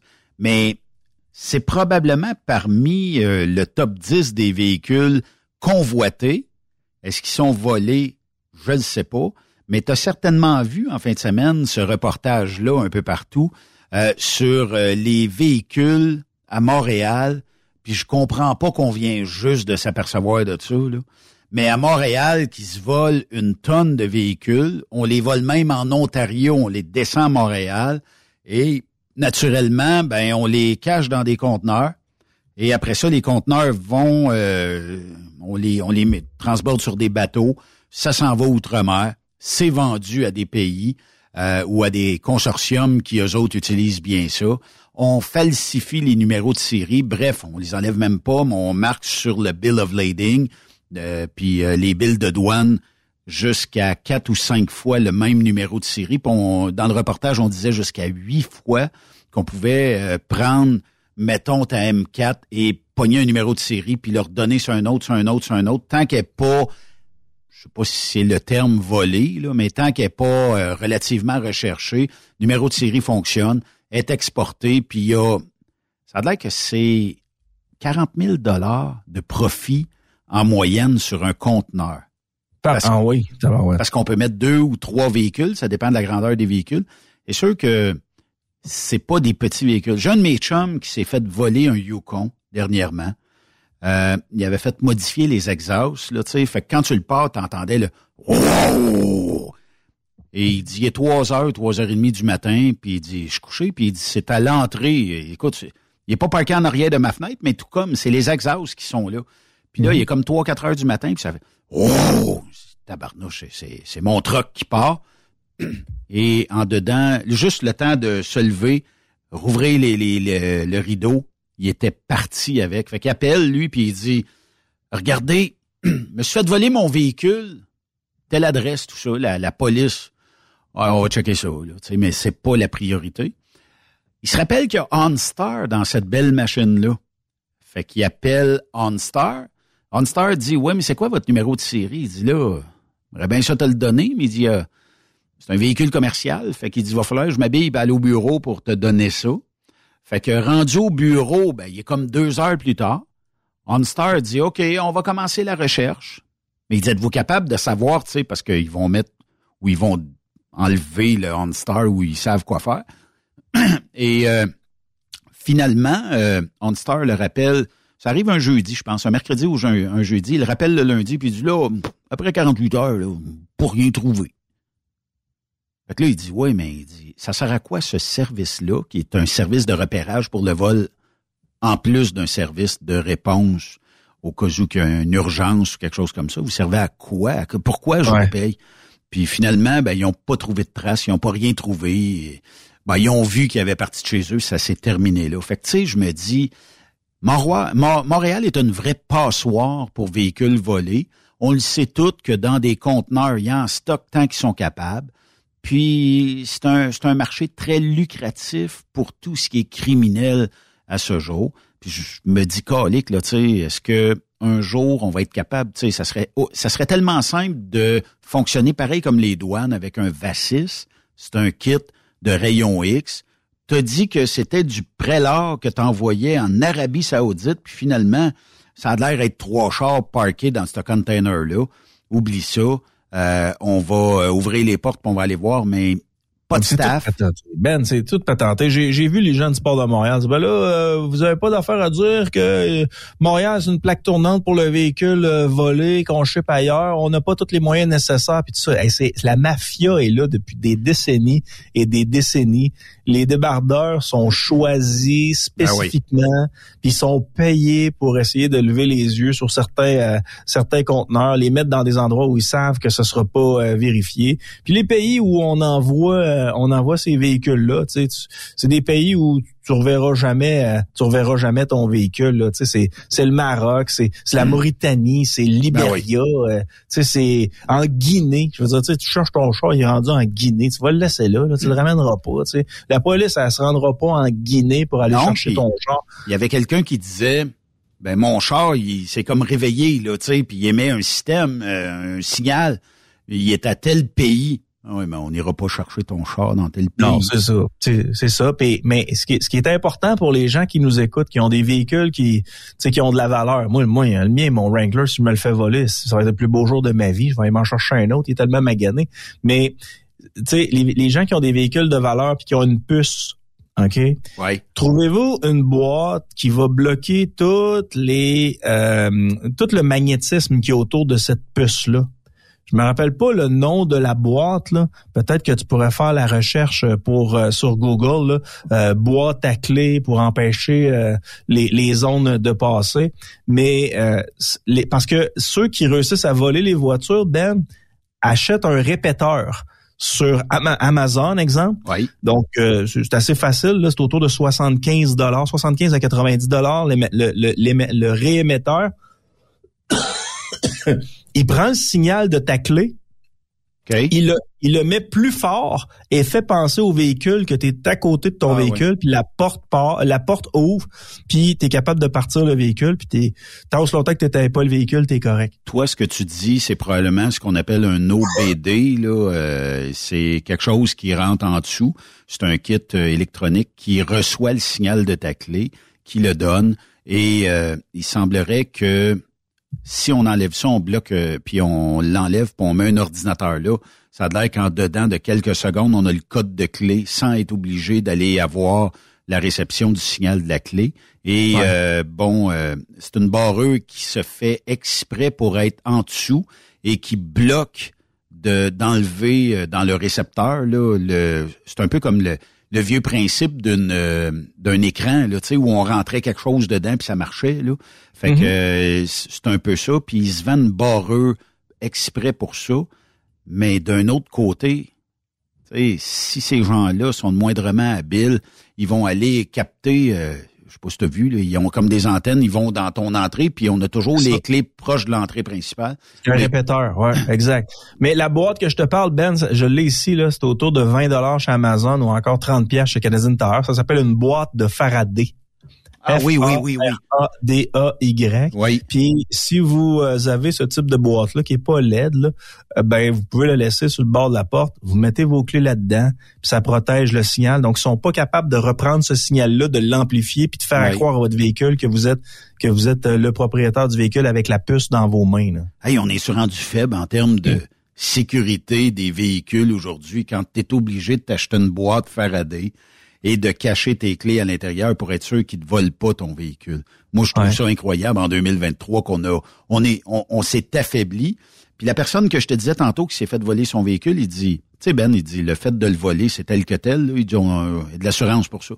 Mais il dit, c'est, essaye d'en retrouver un pareil aujourd'hui. Non, non. Impossible. Soit que tu pognes ben, si c'est un modèle normal, là, tu es obligé d'aller dans les méthodes que personne veut parce qu'il est bien trop cher ou d'aller d'un modèle très, très, très inférieur que personne ne veut non plus. Fait que là, tu dis, bon, OK, mais je peux attendre encore. Il dit, de toute façon, si t'attends, euh, moi, j'en ai dix déjà que j'ai promis que je le chercherai un véhicule. Fait qu'on n'a rien trouvé, on n'a rien gagné, puis c'est pas demain la veille que ça va se régler. Tant aussi longtemps qu'on mettra pas du monde euh, au port de Montréal, puis on bloquera pas ça. Puis Halifax aussi a l'air d'être une plaque tournante. Fait que Montréal et Halifax, sont les deux ports où on est certain qu'on peut repasser des véhicules volés sans trop de problèmes. Puis comme mon chum disait, si euh, OnStar le trouve pas, c'est parce qu'il était probablement déjà embarqué d'un conteneur. Et puis dans le container, ben il y a personne qui peut jouer avec les ondes là-dessus. Ah non, il y a plusieurs moyens maintenant de suivre euh, votre euh, véhicule. Tu sais, je sais pas si tu en as entendu parler, mais ça a l'air que dans des cas de violence conjugale, ils ont retrouvé des euh, petites puces Apple. Tu sais, pour retrouver ce que tu peux mettre dans tes valises là, quand tu te promènes en voyage. Là. Des puces Apple? Ouais, c'est euh, avec ton cellulaire, c'est un cellulaire Apple, là, tu euh, tu t'en vas sur Amazon, puis tu peux acheter ce type de puce-là, puis euh, tu mets ça dans tes bagages. Fait que ça, mettons, tes bagages te suivent, tu le sais, mais il y en a qui, tu sais, là où il y a de l'homme, il y a de l'hommerie. Là. oui. Donc, ils ont réussi, ils se sont dit, ben tiens, si ça fonctionne pour les bagages, ça fonctionne aussi pour ma femme.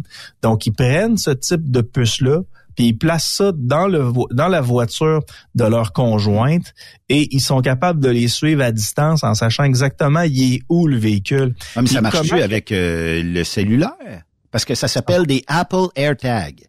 Des AirTags, effectivement. Sais-tu comment que les policiers ont découvert ça? Non. Parce que les maisons pour femmes battues sont cachées. Hein. sais, moi, euh, à Québec, j'ai une maison qui s'appelle la Maison de Marthe. On a ramassé des sous pour que les, les jeunes femmes qui qui veulent se sortir du milieu de la prostitution puissent s'en sortir un peu plus euh, facilement. Puis facilement, c'est entre guillemets. Là. Donc, on doit complètement les isoler. T'sais. Ils veulent pas quitter leur ville, mais ils doivent être dans une maison où, où ça va être une maison qui est sécuritaire. Et euh, à Québec, on a la maison de Marthe, qui est euh, ce, type de maison-là, qui est extrêmement sécuritaire.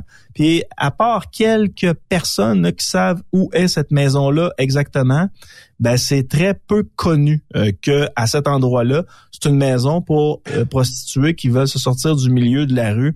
Puis les policiers ont, ont découvert pas juste à la maison de Marthe, mais ont découvert que euh, bon les pimps ou encore les hommes violents retrouvaient très facilement leur conjointe ou les filles qui, qui devaient garder. Il y avait mis ça dans une sacoche. Les policiers se posaient des questions. Donc, ce qu'ils ont fait, c'est qu'ils ont regardé dans les véhicules, puis ils ont trouvé des AirTags. Sais-tu combien de temps que ça dure un AirTag quand tu caches ça dans le véhicule de ta, de ta conjointe?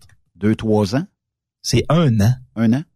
Ouais, la batterie est assez forte pour toffer pendant un an, puis c'est tout petit là, je sais pas si tu en as vu là, mais c'est vraiment petit donc trouvez ça un bouchon un bouchon un bouton de chemise.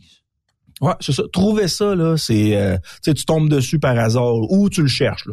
Quatre AirTags euh, vendus euh, en ligne, c'est 118 pièces.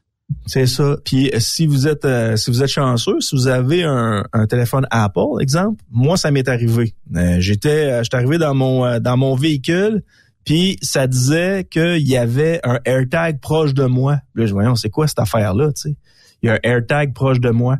Puis je me suis, tu sais, j'ai reculé, je me suis dit, bon, c'est pas grave, c'est quelqu'un qui voulait me niaiser. Fait que j'ai reculé, puis je suis parti. Puis là, ça disait que j'avais plus l'AirTag. Ça veut dire qu'il y avait une voiture qui était à côté de moi, qui avait un AirTag, puis mon téléphone m'avertissait qu'il y avait un AirTag qui me suivait. Là. Mais est-ce que ce AirTag-là a communiqué avec ton téléphone puis a stoulé l'adresse d'un véhicule à côté de toi ou est-ce que... C'est juste mon téléphone qui m'a prévenu. C'est juste mon téléphone qui m'a prévenu qu'il y avait un, un, un, AirTag proche de moi. Mais comment je sais que... Mettons, moi, j'achète un AirTag. Je dis, 15, je veux savoir à la minute près où est mon chum Marceau. Puis je cache ça dans ta M4 aujourd'hui, OK? Euh, comment est-ce que je sais, tu sais, faut-tu que je prenne un forfait avec une SIM card? Faut-tu, tu sais, comment ça utilise les ondes pour te stouler ou ce que tu je sais pas. Faudrait que tu demandes ça à un spécialiste. Ça sera peut-être euh, le sujet d'une d'une prochaine chronique. Mais euh, tu sais, il y a, plein d'autres choses aussi qui ont été euh, découvertes par les policiers. Tu sais, les fameux les, les, fameux dispositifs, les programmes que tu peux mettre sur le cellulaire de ton enfant, Ben pour surveiller ce qu'il fait sur les réseaux sociaux. Donc, toi, ce que tu fais, c'est que tu achètes un cellulaire à ton enfant, puis tu prends ce programme-là, tu le mets à l'intérieur du cellulaire de ton enfant. Ton enfant ne peut pas le savoir que tu le pistes à distance puis que tu es capable de tout voir ce qu'il fait sur son téléphone cellulaire. Ben tu comprends que là où il y a de l'homme, il y a de l'hommerie encore. Ah ben il y a des hommes et des femmes qui ont décidé de prendre ce programme-là puis de l'installer dans le cellulaire de leur conjointe et conjoint à leur insu. OK. On dit que, je sais pas jusqu'à où c'est véridique, mais on dit que chaque produit Apple ayant comme toi un cellulaire ou tout ça permet à des AirTags de clencher la position. Ça veut dire que ton téléphone, quand il t'a dit que tu avais une alerte, probablement via le système Apple dit ben ce tag-là est là. Fait que si quelqu'un cherchait le véhicule, il le retrouverait là euh, potentiellement.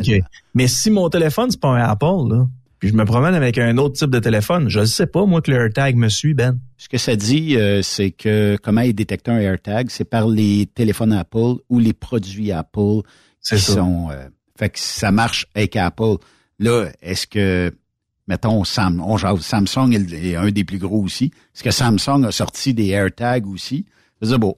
Ça sera à vérifier à un moment Je sais pas, mais tu sais, il y a des moyens aujourd'hui de... Tu sais, moi, j'ai déjà vu un gars qui me dit Yann, je suis capable en, en cinq secondes. C'est un gars que j'avais reçu euh, dans le temps euh, quand je faisais Marceau soir dans une autre station de radio.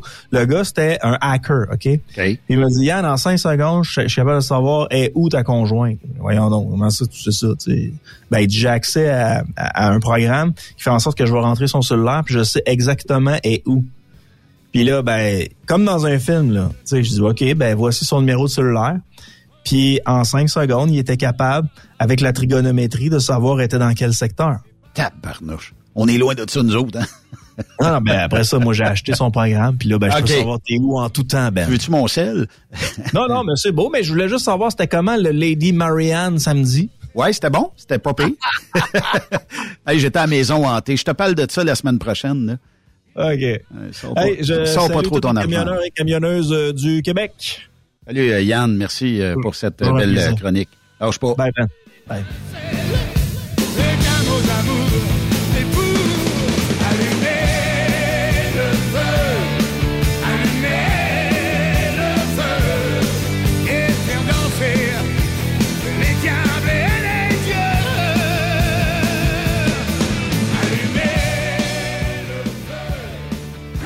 Après cette pause. Encore plusieurs sujets à venir. Truck Stop Québec. Le conditionneur de carburant diesel DBF4. Moi, je m'en sers été comme hiver. Depuis que j'utilise à l'année le conditionneur de carburant diesel DBF4 de ProLab, j'ai réduit considérablement ma consommation de carburant, j'augmente la vie de mes injecteurs et je sens plus de force dans mon moteur. Je suis assuré que lorsqu'il y a des variations de température ou des différences de qualité de carburant, le DBF4 est toujours là comme prévention.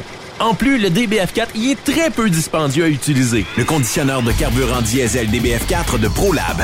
On s'en sert été comme hiver. Disponible chez tous les bons détaillants de pièces de camion. C'est les petites vites dans le don Avec Jean-Claude Chilina. C'est les petites vites. Ah ben, t'es au-dessus, bonjour. Oui, bonjour, j'appelle pour acheter une voiture. Ah ben, vous êtes dans la bonne place, vous. Ben oui, un petit sens de l'humour, toi, hein? Ben ouais. Un, un petit blagueur. Comment ça va? Ça va bien, toi? Ben oui. Cravate serrée, une, toute la kit, toi, hein? Ben ouais. Ouais.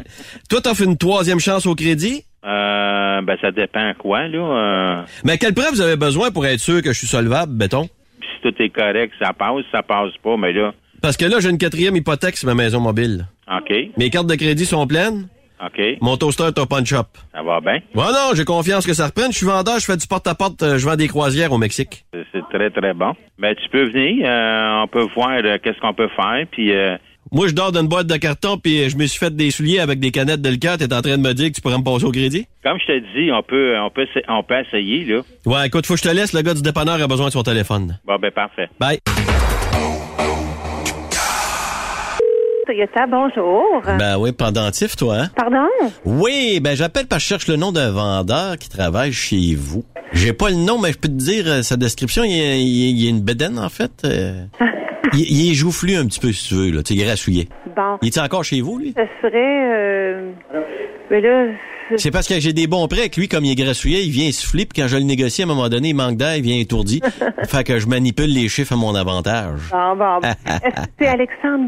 Ça doit être lui. Euh, je vais aller le voir, mais seulement après dîner, il va être encore plus essoufflé. Bon, ben c'est beau.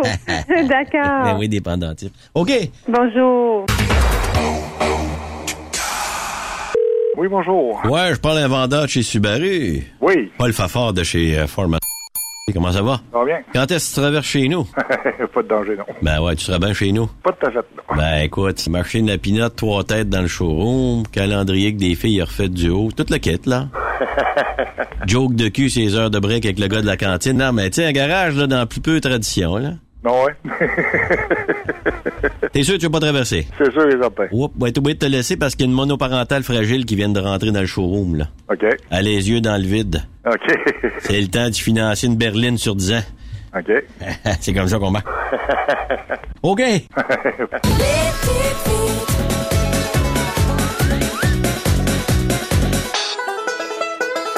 Participez au super tirage du Rodéo du Camion de Notre-Dame-du-Nord. Grand prix, bon d'achat d'une valeur de 325 000 pour un camion Peterbilt. Ou un quart de million en cash. Deux lots de 25 000 sept lots de 1000 Tirage le 28 octobre prochain. Coût du billet, 1000 Ou en part à 100, à 250 ou 500 T'as une chance sur 1000 de gagner le camion. T'as 10 chances sur 1000 d'avoir un prix. Tu veux un billet? Visite le lrodeo.com, section boutique. Ou appelle au 819-723-2712. TSQ. La radio des camionneurs. C'est Truck Stop Québec. Pour rejoindre l'équipe de Truck Stop Québec, de partout en Amérique du Nord, compose le 1-855-362-6089. Par courriel, studio à commercial truckstopquebec.com. Sinon, via Facebook. Truck Stop Québec. La radio des camionneurs. The best radio for truckers. Truck Stop Québec. Vous avez une petite entreprise qui souhaite offrir à son personnel les mêmes avantages que les grosses flottes? Avec la RPQ, c'est possible. Assurance collective, compte national pour des pneus, escompte pour l'achat de pièces, rabais pour clinique médicale privée, firme d'avocats spécialisés, affacturage et tellement plus. Et oui, ces avantages exceptionnels sont même disponibles pour les ateliers mécaniques et les unités mobiles pour véhicules lourds. N'attendez plus. Contactez l'ARPQ à arpq.org. Témoin d'une situation? Texte-nous au 819-362-6089, 24 sur 24. Pour plusieurs camionneurs et brokers, la comptabilité, c'est compliqué et ça demande des heures de travail. Céline Vachon, comptable dans le transport depuis 20 ans, est votre solution. Roulez l'esprit en paix. Céline s'occupera de votre comptabilité, votre tenue de livre, vos déductions, vos remises de taxes, vos impôts personnels et de société, et même du démarrage de votre entreprise. Le tout sous une même adresse. Vous êtes meilleur pour rouler? Nous, c'est de faire votre comptabilité. Un seul numéro. 450 649 1744. 450-649-1744. Céline Vachon, une vraie mère pour les camionneurs. TSQ. Qu'est-ce que ça veut dire? Truck Stop Québec. Benoît Thérien. Vous écoutez le meilleur du transport. Truck Stop Québec. Parce qu'on aime ça jaser avec, puis parce qu'il est une référence dans l'industrie euh, du euh, camionnage. Son nom n'est plus à présenter, mais bien à jaser avec. Jean-François Maltais, comment vas-tu et bienvenue à Truck Stop Québec. Salut Benoît, ouais, ça va bien, là, ça va mieux là. Tu sais, euh, l'autre jour on s'est parlé un petit peu de, Ben oui. des circonstances de l'accident de ma fille, puis vraiment depuis les dernières quelques semaines, là, ça fait pas très longtemps, là, mais là ça commence à aller bien. Là, Là, le- La pente est moins dure à remonter. Oui, c'est ça. Tout le côté émotif, on peut dire que c'est derrière nous là. Puis Ouais. là, le, le- tu là, la route me manque, le, le- le travail, ben oui, je serais, tu sais, je serais quand même pas pire pour y aller. Là, ça s'en vient là, dans probablement quelques semaines. Fait que tu sais, là, là, là, j'ai vraiment l'impression là, là, d'être d'être en congé. Tu sais, quand on prend des vacances, on va souvent dire, ben la première semaine, on fait juste un peu retomber sur nos pattes. Oui. Puis on se repose vraiment la deuxième, puis des fois la fin de la deuxième semaine, quand on en prend deux, ceux qui en prennent plus, ben vous êtes chanceux. Ben oui, effectivement. Ben là, je me, je me sens un petit peu comme ça. Là, Là, tranquillement, là, j'ai l'impression de vraiment reposer plus, puis d'être vraiment comme en congé, congé, parce qu'avant, c'était t'es toujours en congé, là, mais quand t'es en congé de maladie, ben on sait bien que c'est pas des vacances non plus. Là. Est-ce qu'on a un retour prévu euh, au euh, derrière le volant ou pas encore parce que tu te sens pas encore correct pour retourner sa route? Ben, évidemment, mon congé, il y a toujours une date de fin. Hein, c'est renouvelé à peu près à six semaines à la fois. Là, puis OK. La date présente, c'est le 5 novembre. OK. Mais euh, je peux prolonger encore, mais j'ai bien l'impression que je vais probablement, euh, dépendant en tout cas avec l'avis de mon médecin, là, mais probablement je vais être pas mal prêt à retourner. Parce que comme je te dis, là, là, j'ai l'impression d'être reposé. Tu sais, je me réveille le matin, ben j'ai l'impression d'avoir dormi. Il était un bout de temps, là, tu sais, je dormais, je me couchais tard, je me levais trop tôt. euh, je te réveille, mais t'es pas tout là complètement. Puis dans le métier qu'on fait, ben c'est sûr qu'il faut vraiment être tout disponible, tout attentif le plus possible. Puis 2000 milles plus loin que sa jeune guerrière, on se dit tabarnouche là, j'aimerais mieux être à la maison pour l'aider là. Ben, c'est ça, c'est ça. tu sais. Puis l'avoir aussi, Sarah, l'avoir évolué, parce que là, ben oui, elle a encore des petites difficultés, mais tu sais, elle, elle est capable de s'arranger de plus en plus par elle-même, même si elle aussi, elle a certaines peurs, parce que j'en ai parlé un petit peu, que je vais retourner travailler à un moment donné, c'est sûr, un jour ou l'autre. Puis tu sais, Ben tu oui. vois qu'elle pas qu'elle est démunie par rapport à ça, parce qu'elle est quand même capable de se débrouiller. Puis bon, maintenant, avec tout ce que tu peux faire livrer à la maison, t'as pas nécessairement besoin de sortir, sauf pour même l'épicerie, souvent, tu peux la faire livrer aussi. Donc, il y a moyen de se débrouiller, mais en même temps, pour elle, c'est un petit peu de l'inconnu. Là, moi, ça fait plusieurs semaines que je suis avec elle tout le temps. Elle fie un petit peu beaucoup sur moi. Fait que, ce côté-là, tranquillement, ça tasse pour elle aussi. Ça va se placer, ça va, on va s'habituer, on va se réhabituer. Puis elle aussi, ben, à un moment donné, il va falloir qu'elle repense à retourner travailler. Oui. Donc, euh, ça, ça va être son cheminement sur, sur son côté. Fait que moi, ben, je peux pas garantir que vers novembre, je vais retourner travailler. En même temps, je me dis, il y a toujours les vacances à- aux fêtes. Moi, je prends toujours un temps d'arrêt dans le temps des fêtes. Puis là, ben, mes vacances de l'été passé, je me trouve pas les avoir pris. J'étais déjà en congé. Fait que, tu sais, je me dis, je pourrais travailler peut-être un mois, un mois et demi. Après ça, prendre ça relax un peu encore. Je vais- je vais être fatigué. Ben oui.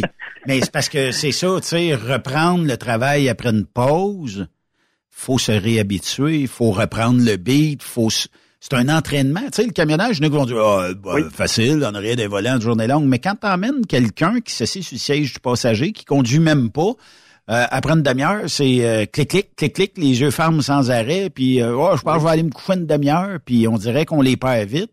Mais nous autres, faut rester allumés tout le temps, là. Oui, c'est ça. Puis on, on se rappelle, hein, ceux- qui se rappellent quand ils ont commencé, c'est des fois, il y a des chauffeurs, on a l'impression qu'ils ont commencé, il y avait déjà 20 ans d'expérience, mais quand on sort de l'école, le premier quelques mois, là, ça dépend Ouais. de chacun, mais deux mois, trois mois, six mois, on a de la misère à faire nos journées, c'est parce que justement, on part d'un environnement qu'on avait un travail régulier, des heures régulières. À l'école, ben, c'est 35 heures par semaine. Ça fait que tu fais tes journées, mais c'est quand même pas beaucoup.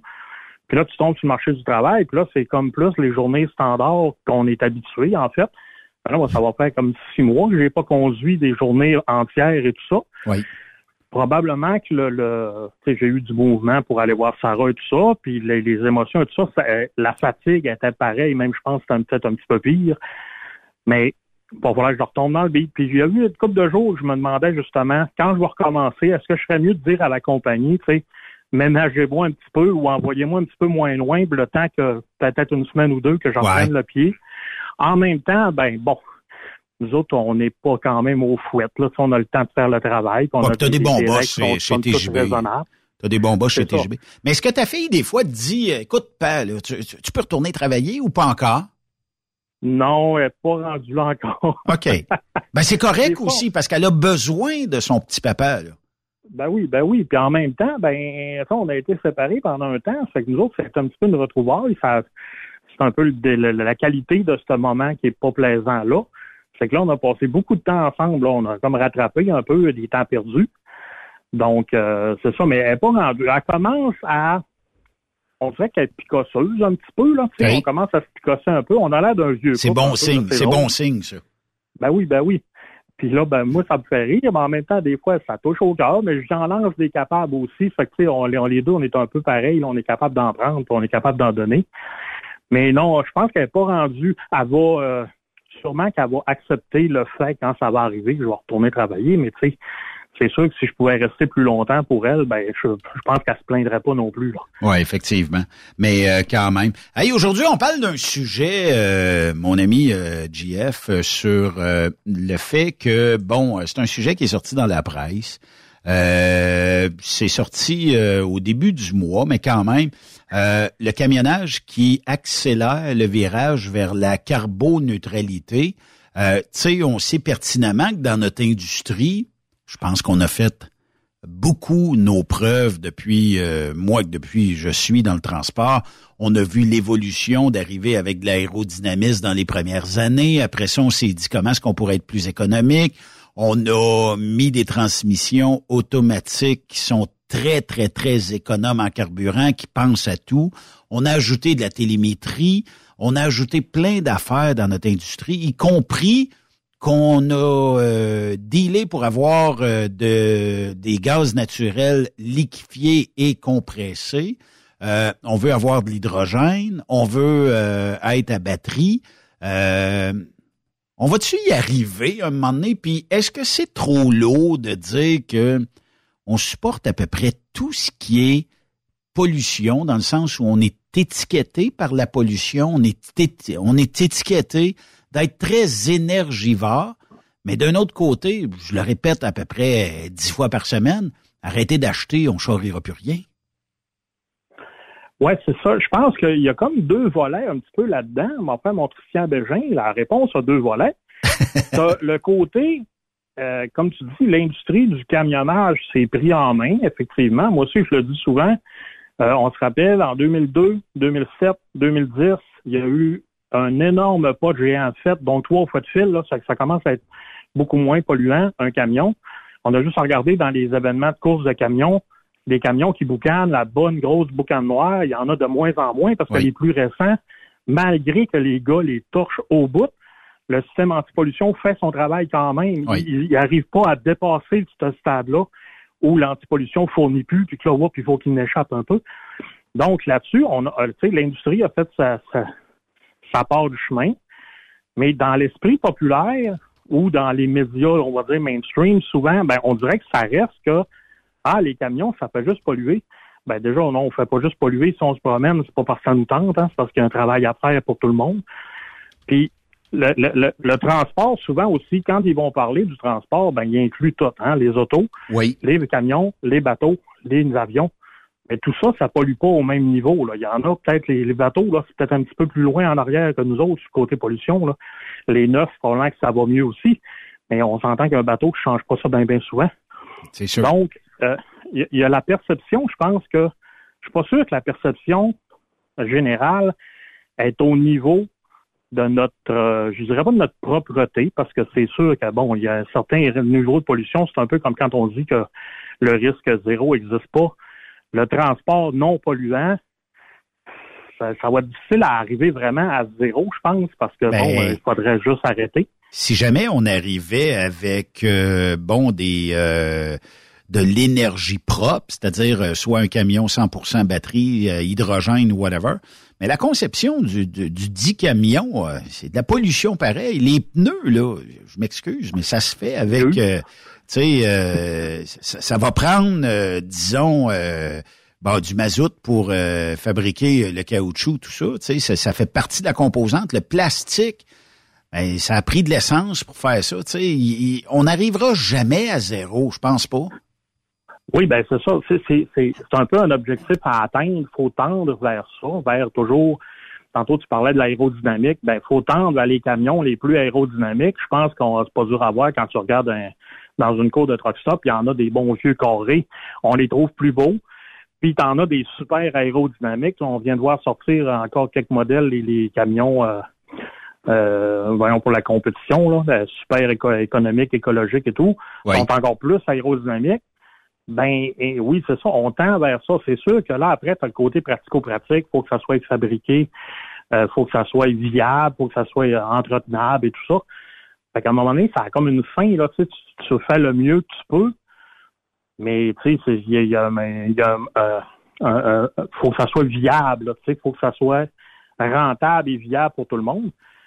Puis en quelque part, ben, il y a toujours un certain volume de transport, tu le sais, hein. Si Ben le monde ne veut pas de camion, arrêter de dépenser, puis arrêter d'acheter. Je pense à ma grand-mère qui avait un immense jardin en arrière de chez eux, en arrière de chez eux. Ben, elle n'avait pas besoin d'aller faire une grosse, grosse épicerie, là, elle s'étirait le bras dans le cours. Ben, si on revient tout à cette époque-là, il n'y aura plus besoin de camions qui charrient des fruits et légumes, là, mais c'est utopique de penser ça. C'est encore là, ça pourrait être un idéal à atteindre. Mais je pense que dans les temps modernes qu'on est, on veut beaucoup de belles choses, on veut des biens, on veut de la bonne bouffe qui vient d'un peu partout sur, sur la planète maintenant. C'est la chance qu'on a, c'est d'avoir de la bouffe qui vient de partout, donc de plein de fruits et légumes frais tout le temps.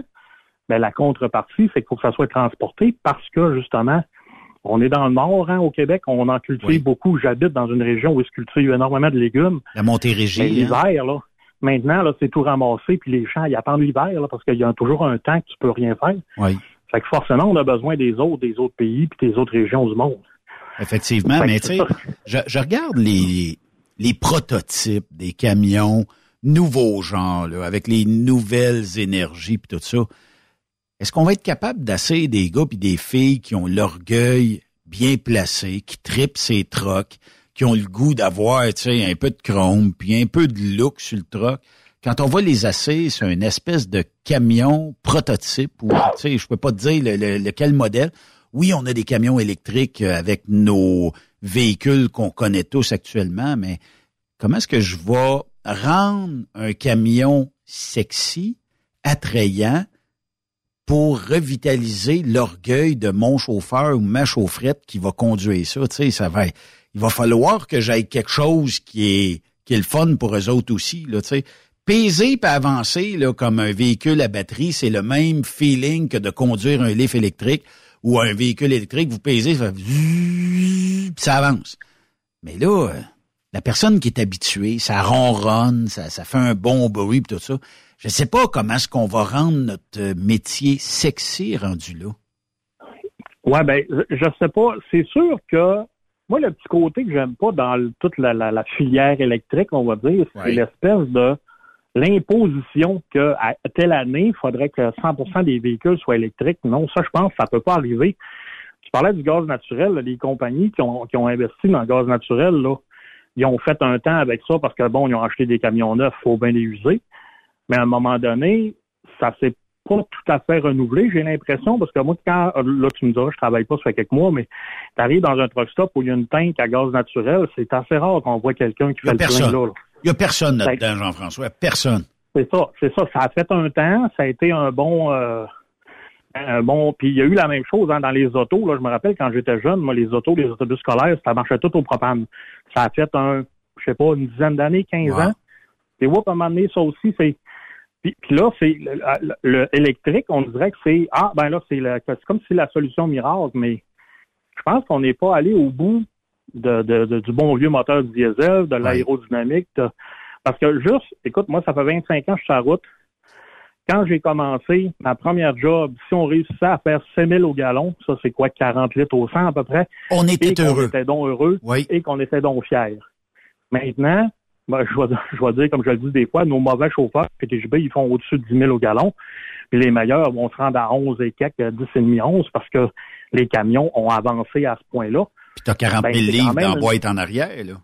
C'est ça, c'est quand même une évolution. C'est quasiment 50% d'évolution, c'est beaucoup, là. Est-ce qu'on peut se rendre à plus? Si tu regardes les gros pick-up, les, les F-150 et tout ça, avant, ça faisait quoi? 15-20 litres au 100. Maintenant, il y en a plusieurs qui font 10 litres au 100, bon, sans le trailer et tout pour tirer, mais disons, comme on dit, le reste de l'année, tu n'as pas besoin de tirer ta roulotte. Tu es capable d'avoir une consommation. Pourquoi? Parce que les transmissions sont passées à 8 vitesses au Oui. lieu d'à 3-4 vitesses anciennement. Donc, il y a encore de l'espace, j'ai l'impression. Peut-être un ingénieur me dirait non, on a peut-être été tiré à la sauce pas mal au max. Puis je pense que pour revenir à, à ce qu'on disait tantôt, toutes les technologies, d'après moi, ça va vivre en parallèle. Chacun, pour son utilisation, va pouvoir dire, ben moi, gars, j'ai besoin de X kilomètres par jour. Un camion électrique, là, si on prend les chiffres qu'on a aujourd'hui, ça fait 2, 3, 400 kilomètres par jour. Ben, quelqu'un qui fait 200 kilomètres par jour, il va peut-être dire ça, ça fait mon affaire. Un autre qui a besoin d'autre chose va peut-être dire, moi, je le prendrai à l'hydrogène pour telle et telle raison. Peut-être parce que les lignes qu'il fait, c'est sur le long de, encore faut-il faire le plein, là. Fait tu sais, c'est ça. Peut-être que chacun va trouver une utilité versus euh, son besoin. Ben, il va se dire, OK, tel type de camion, ça peut faire mon affaire. Ça reviendrait moins cher de rouler avec celui-là Oui. plutôt qu'un bon vieux diesel. Mais regarde, JF, ça, ben- juste le fait euh, d'avoir pensé au gaz naturel liquéfié ou compressé, euh, on dirait que il y a une partie de l'industrie minime qui a embarqué là-dedans, qui aurait été une bonne technologie, excepté que, je sais pas, euh, tu sais, Groupe Robert avait lancé l'idée, je pense, euh, en premier. Il y a CAT Transport qui ont emboîté le pas en ayant même une euh, station de ravitaillement dans leurs propres installations. Mais c'est que est-ce qu'on avait assez en Amérique du Nord pour peut-être aller faire une run jusqu'au sud, d'être capable de se ravitailler? Moi, j'en ai vu quelques-unes, puis comme je t'ai dit, je voyais personne dedans. C'est sûr, c'est une infime partie de la population de camionneurs qui, qui avait ce principe-là. Mais tu sais, une batterie, quand tu vas arriver au truck stop le soir, là, qui est déjà plein, là, à l'heure où on se parle, les truck stops sont pleins. Là. Il est 5 heures et quoi, et 26. Les truck stops, bien souvent, se remplissent de bonne heure. Là, tu vas vouloir te charger. Là, il n'y a pas de borne disponible. Je ne sais pas comment est-ce qu'on va réussir. Puis là, tu sais, c'est sûr que, rappelle-toi, il y a quelques années, quand à tes débuts, probablement, où on avait mis ces espèces de kits de réchauffage ou de climatisation qu'on avait, euh, je me rappelle plus du nom de ça. Là, tu sais, on passait une carte. Idle hair. Ouais, idle hair. Et là, bon, pensais mettre- justement. puis là, ben ça, c'était le kit pour. Euh, t'avais la TV là-dedans. T'as- Tu sais, t'avais plein d'affaires. Ce qui était pas. Ce qui était pas, euh, tu sais, nono en tant que tel, qui était quand même une bonne façon. Mais là, euh, ça veut dire que toutes ces places-là étaient prises parce que le monde aimait ça. Ça, ça, a tombé à un moment donné que ça marchait plus. Mais euh, là, mais que tout le monde ait des bornes, je sais pas, tu sais, ça va prendre quelque chose. Puis le fil qui traîne à terre, là, pour aller ravitailler ton camion, est-ce que, tu sais, on va partir dans l'arrière de la remorque, emmener un câble de 50 pieds, 60 pieds, 75 pieds pour dire je vais brancher mon véhicule, il va se recharger? Tandis qu'il neige, tout ça, tu sais, puis que la gratte va accrocher ton fil ou que n'importe quel autre camionneur d'une compagnie X vont partir avec ton fil. Je sais pas, tu sais. Moi, je pense que. Ben, C'est ça. C'est ça, il y a une logistique. Pour le pour le électrique, sur le longue distance, il y a, il y a une logistique à ça, comme tu dis, parce que justement, les petites boîtes, les, les tu as eu le, le idler qui avait le gros machin. Puis ça, je me rappelle, il me semble, il disait que ça coûtait comme 5 millions pour un truck stop d'installer ça dans sa Wow. cour. Et après, nous, ça nous coûtait, moi je l'ai utilisé quelques fois, là, mais, euh, surtout dans le sud où il fait bien chaud. Oui. Euh, nous, ça nous coûtait comme un 10-12 dollars pour la nuit. Ça marchait à l'heure, donc t'en dors pendant que tu passais la nuit. C'était peut-être un 10-12 piastres pour la nuit. Fait que c'était quand même pas donné. Puis pour le truck stop, je ne sais pas si tout cet argent-là allait au truck stop parce qu'il y avait quand même la télé, l'Internet et tout de fourni, donc il devait avoir une redevance à payer. Mais les chargeurs électriques, c'est un peu la même chose, comme tu dis. Puis là, ben, il faut être sûr, dépendant du temps que ça va prendre, si ça prend 4 heures de recharge, ben faut que tu sois sûr d'avoir dans ton 10 heures arrêté, que tu aies un 4 heures, tu vas avoir accès au fil. Là, ça devient, logistiquement, ça devient assez compliqué. C'est sûr que les gars de local qui reviennent au, terminal à chaque jour, ben à leur stationnement, tu mets une borne, puis bon, eux autres, ils se parquent là, collectent le camion, le lendemain, il revient, tout est prêt. C'est c'est pour ça que je te dis, probablement que chaque utilisation va trouver un, un meilleur euh, compromis pour son utilisation parce que. J'ai une idée. JF. Oui.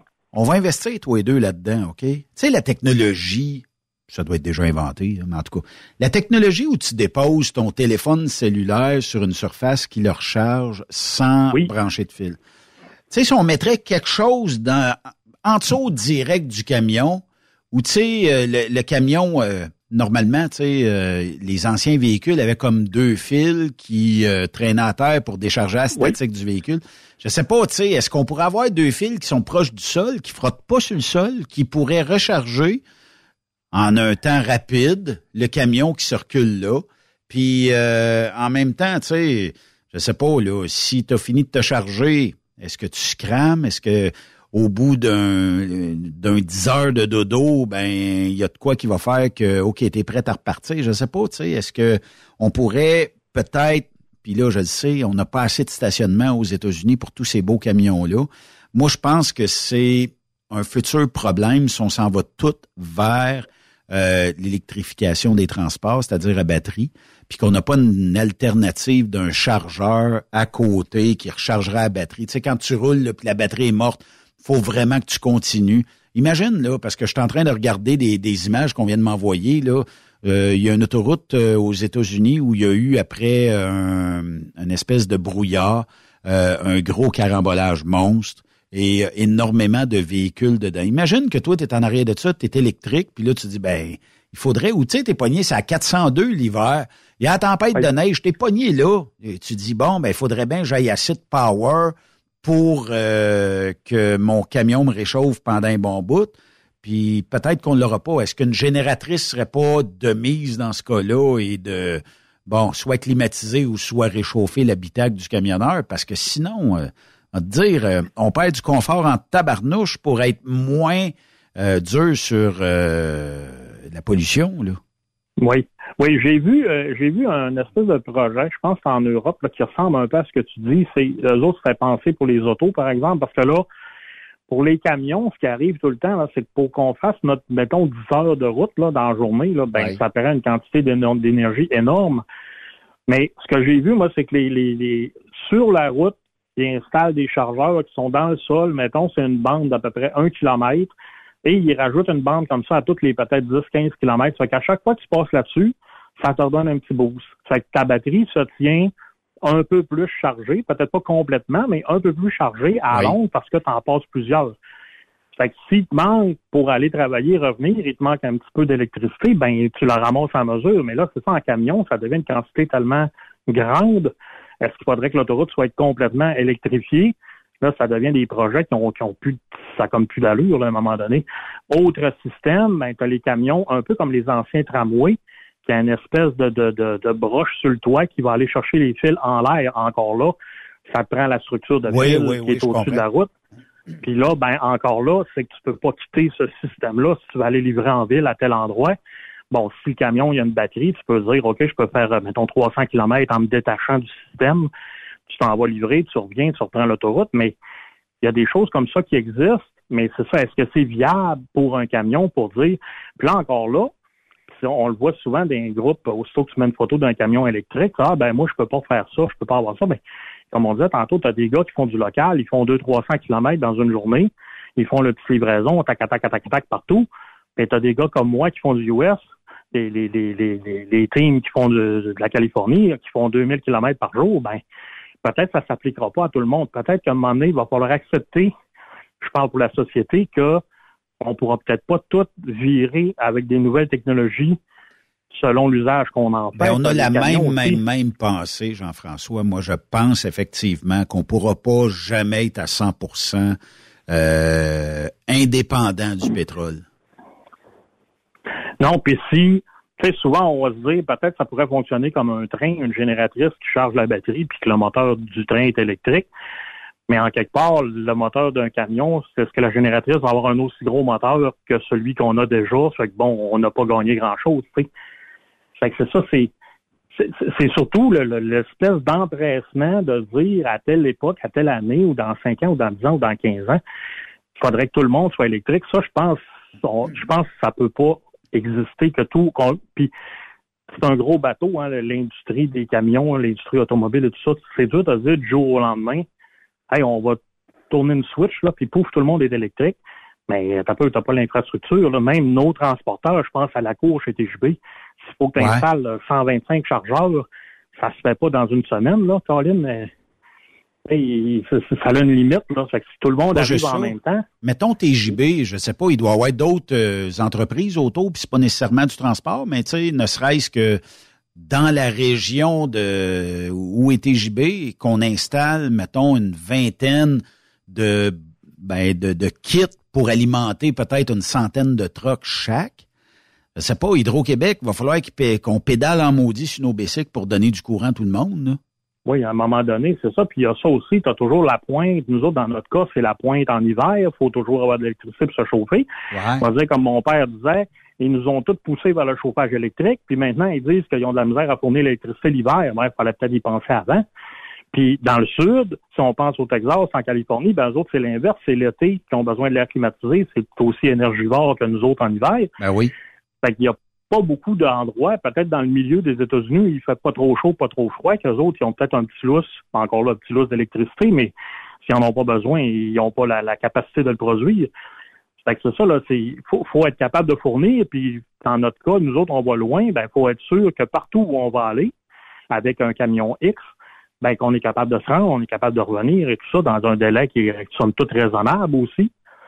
Fait que c'est ça qui, qui va être à, à peaufiner, je pense. C'est parce que j'essaie de comprendre une affaire, JF, c'est que, mettons que demain matin, on s'en va tout vers la batterie.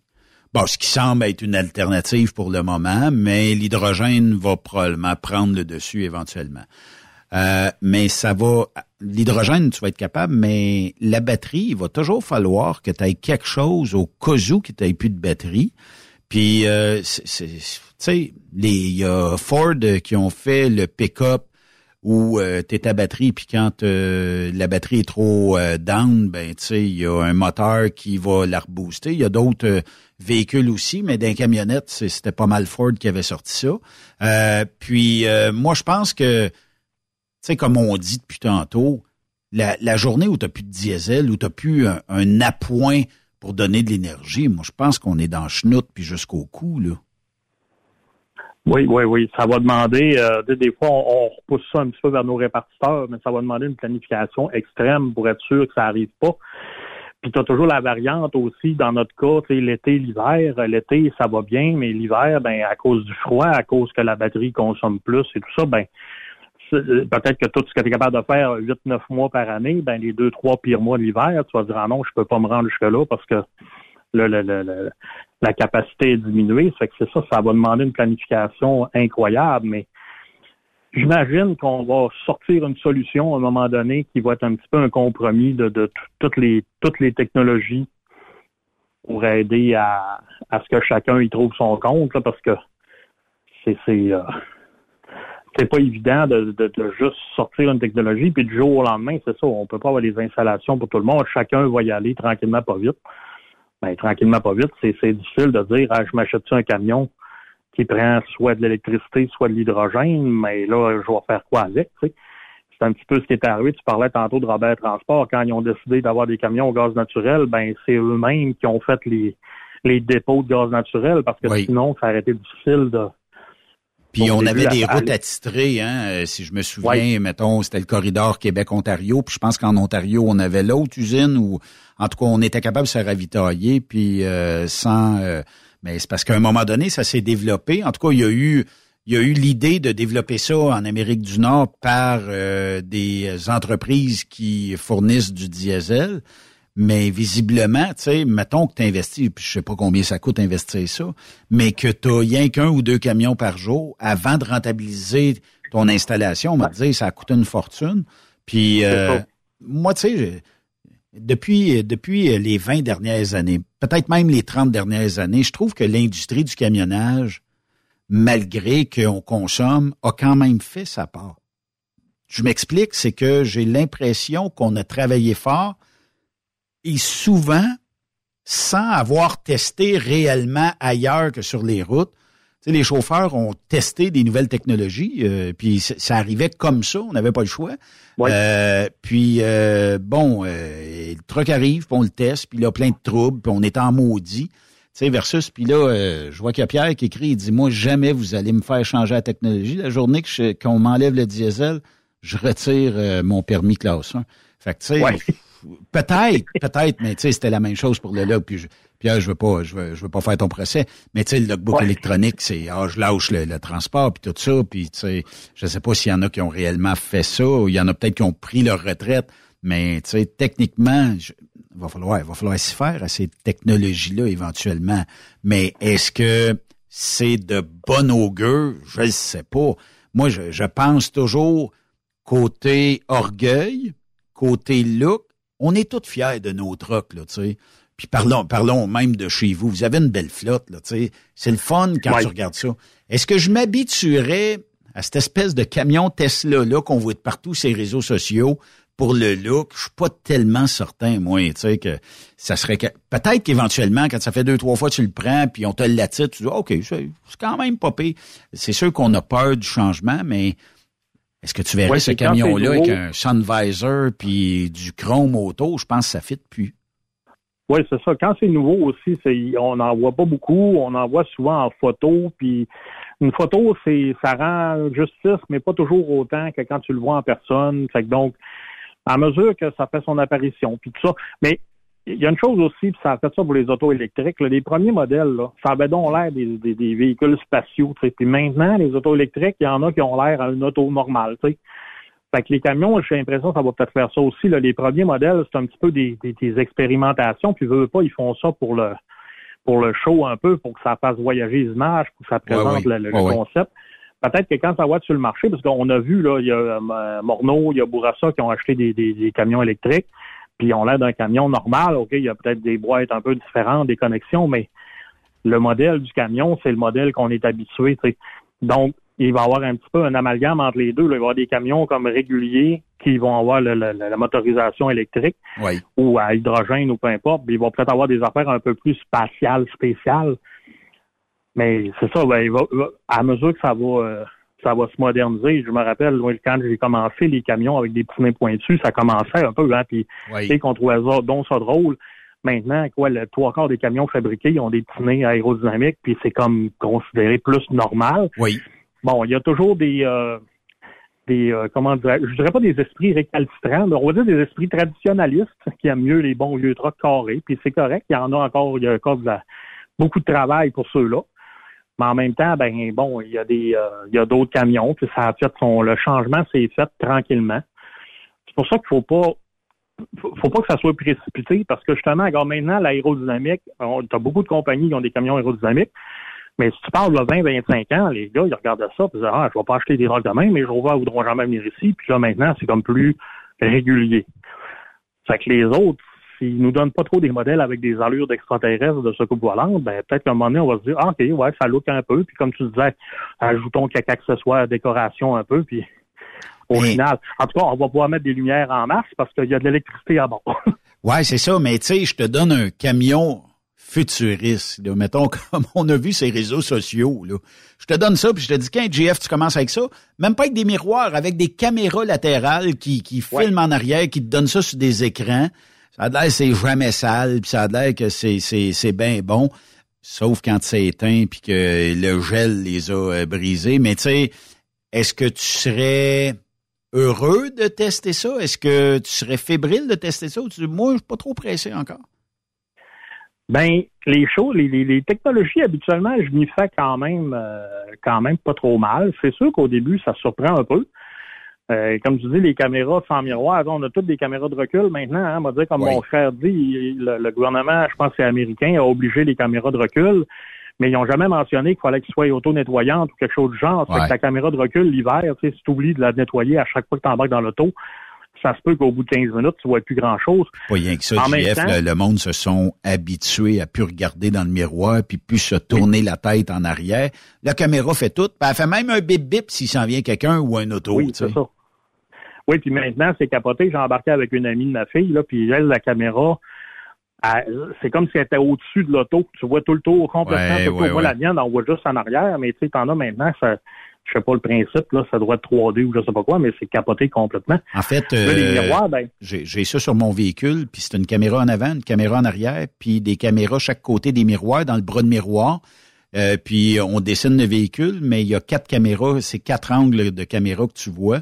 Puis euh, ça donne l'impression que c'est vu du haut, mais tu sais, c'est parce d'un écran de véhicule, ça reste petit, fait que tu sais, la vision est moins bonne, mais quand même, tu sais, c'est c'est un début. hein. Ben, ça donne une idée dans certaines circonstances. Des fois, tu vois un obstacle, ben, tu peux avoir une idée, ben, ça n'empêche pas, comme nous dans les camions, ça n'empêche pas qu'à un moment donné, il faut que tu débarques quand même ou que tu as le vérifier de, tes yeux, mais c'est sûr que ça peut donner une idée. Puis encore là, ben, c'est toujours c'est des caméras à très grand angle. Hein. Ça fait que des fois, tu as l'impression que tu es assez loin, puis tu débarques, puis oh, tu es quasiment collé. Ça fait que c'est toujours à faire attention. C'est toujours, il n'y a rien comme un miroir ou il n'y a rien comme débarquer pour aller voir. Et pour les miroirs de camion, justement, à caméra, ben, je sais pas, moi, j'ai conduit, on a des Volvo, des Peterbilt, puis le peu que j'ai conduit de Volvo, c'est, je trouvais qu'il fallait arrêter beaucoup plus souvent à laver les miroirs versus le Peterbilt. Je sais Oui. pas pourquoi, c'est-tu la forme des miroirs, c'est-tu Je la forme du que pare-brise qui- je, je me demande si c'était pas le pare-brise qui se vidait, surtout sur le miroir du passager. Là. On dirait Oui, il y a que eu, aussitôt, ouais, il y a eu euh, euh, certains- certaines années où avec mes collègues, ils disaient ça beaucoup.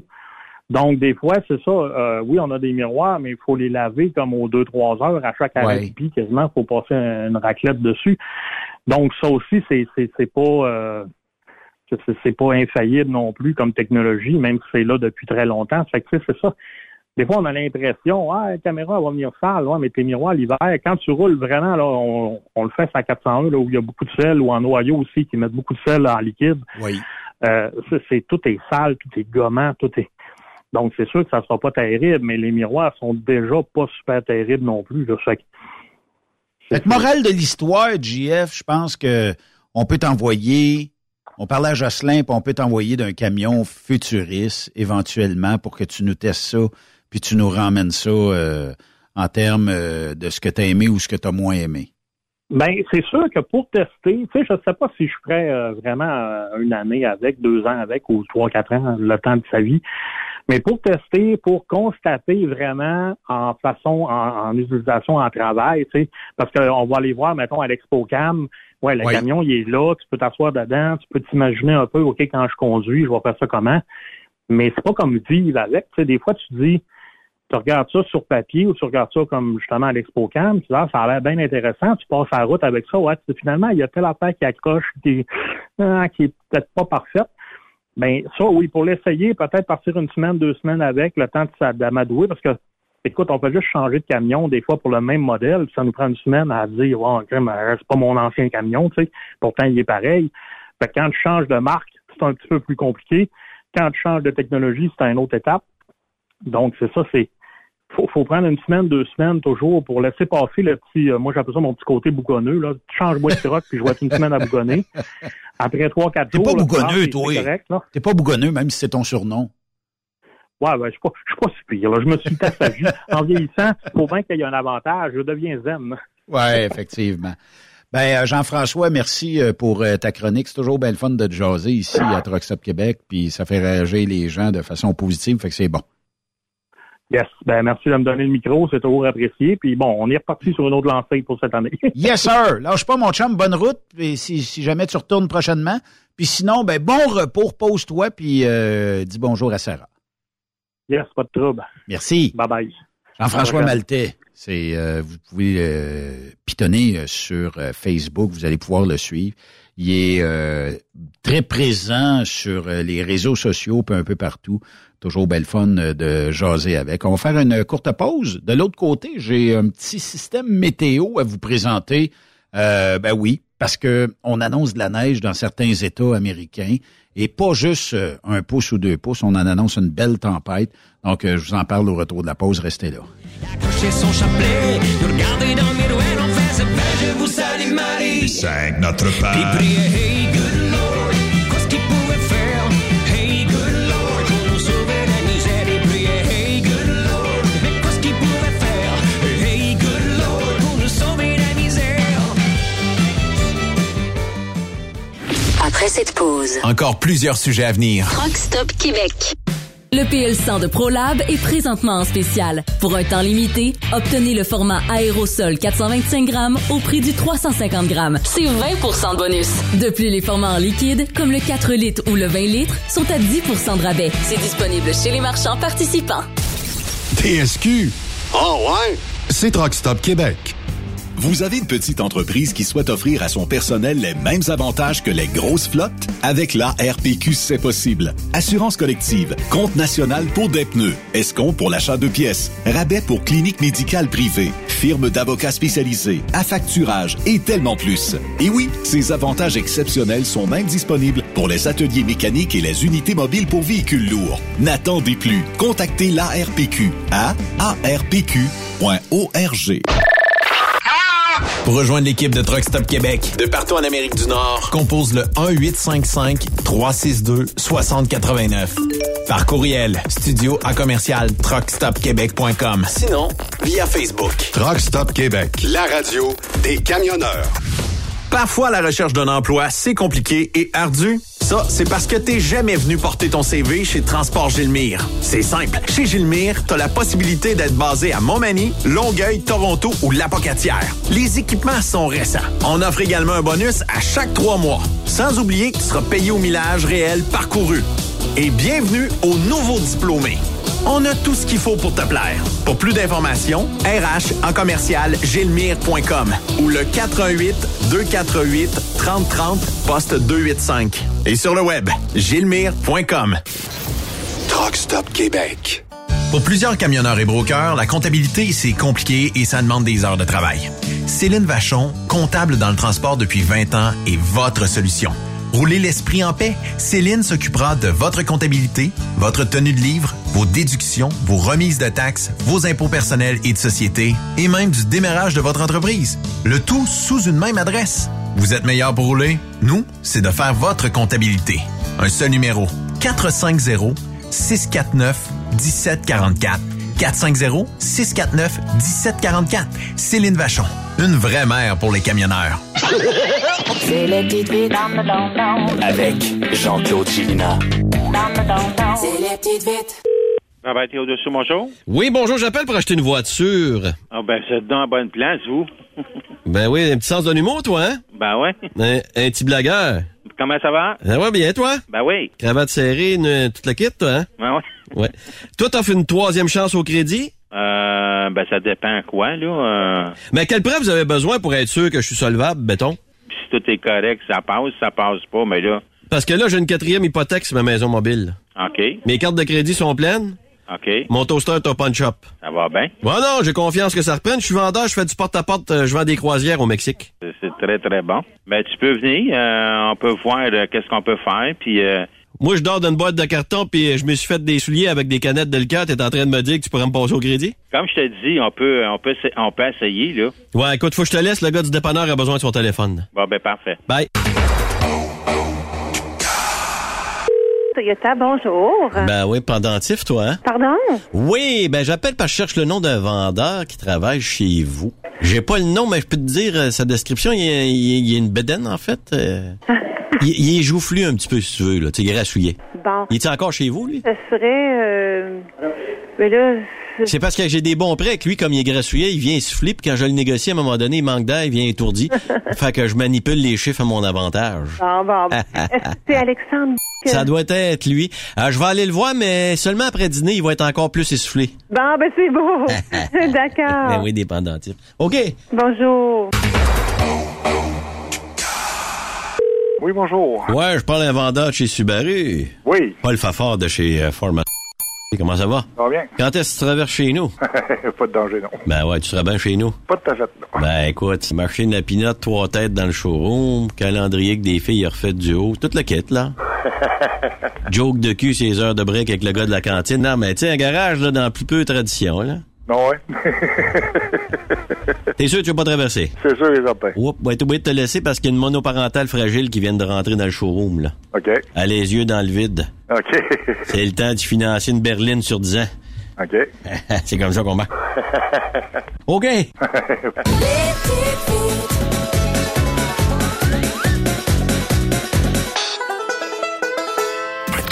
Écoutez TruckStopQuébec.com. Participez au super tirage du Rodéo du Camion de Notre-Dame-du-Nord.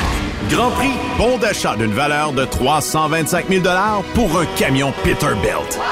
Ou un quart de million en cash. Deux lots de 25 000 sept lots de 1000 tirage le 28 octobre prochain. Coût du billet, 1000 Ou en part à 100, à 250 ou 500 T'as une chance sur 1000 de gagner le camion. T'as 10 chances sur 1000 d'avoir un prix. Tu veux un billet? Visite le lrodeo.com, section boutique. Ou appelle au 819-723-2712. T'as de l'information pour les camionneurs? Texte-nous au 819-362-6089. 24 sur 24. Benoît Thérien. Vous écoutez le meilleur du transport. Truck Stop Québec. Je suis pas dame nature, mais je peux vous dire une chose, c'est que si vous êtes, euh, mettons, dans les 24 prochaines heures au nord du Montana, euh, que vous êtes aussi euh, dans les secteurs, c'est principalement au Montana, là, mais mettons à l'est de l'État de Washington, dans l'Idaho, ben on a énormément de neige au menu. Je, je vais vous parler aussi euh, dans le nord-ouest des États là, dans quelques secondes, mais on a un avertissement de tempête hivernale en vigueur. Euh, dans certaines régions, là, on parle de 5 à 13 pouces de belle neige blanche pour ceux qui aiment ça. Euh, ça va être dans les secteurs de Elkhorn et euh, Boulder Mountain. Peut-être que vous allez pas souvent là en camion, mais si vous y allez, ben euh, on dit que les euh, la circulation ça va être très difficile. Pourquoi? Ben parce que tu sais la première tempête, on le sait toutes, on n'est pas habitué. Nos équipes sur le terrain connaissent un peu moins ça. On a des sorties de route parce que les gens sont pas équipés. Soit dit en passant, petit sondage perso. Est-ce que vous avez vos pneus d'hiver à ce moment-ci de l'année? En ce 23 octobre, est-ce que vous avez planifié vos euh, l'installation de vos euh, pneus d'hiver? Euh, Écrivez-moi à 819-362-6089. Et bon, on regardera si on est en retard, on est en avance. Mais la neige s'en vient. Ça, on va en être sûr.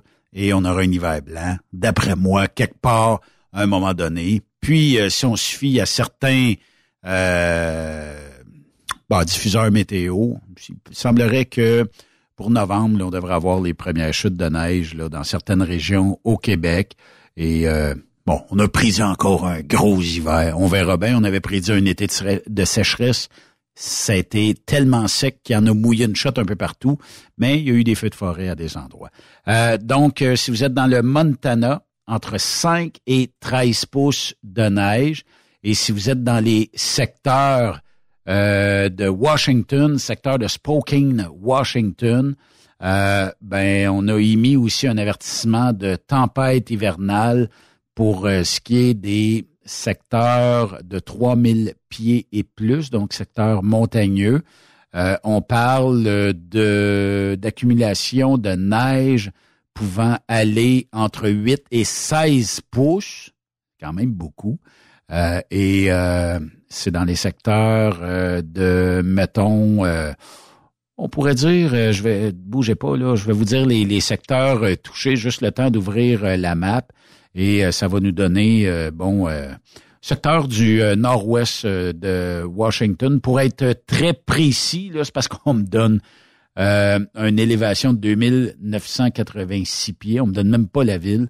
Fait que euh, si euh, je peux m'exprimer ainsi, là, euh, ça va être d'un secteur, mettons, de Twist, Washington. Si ça vous dit quelque chose. Moi, ça me dit rien.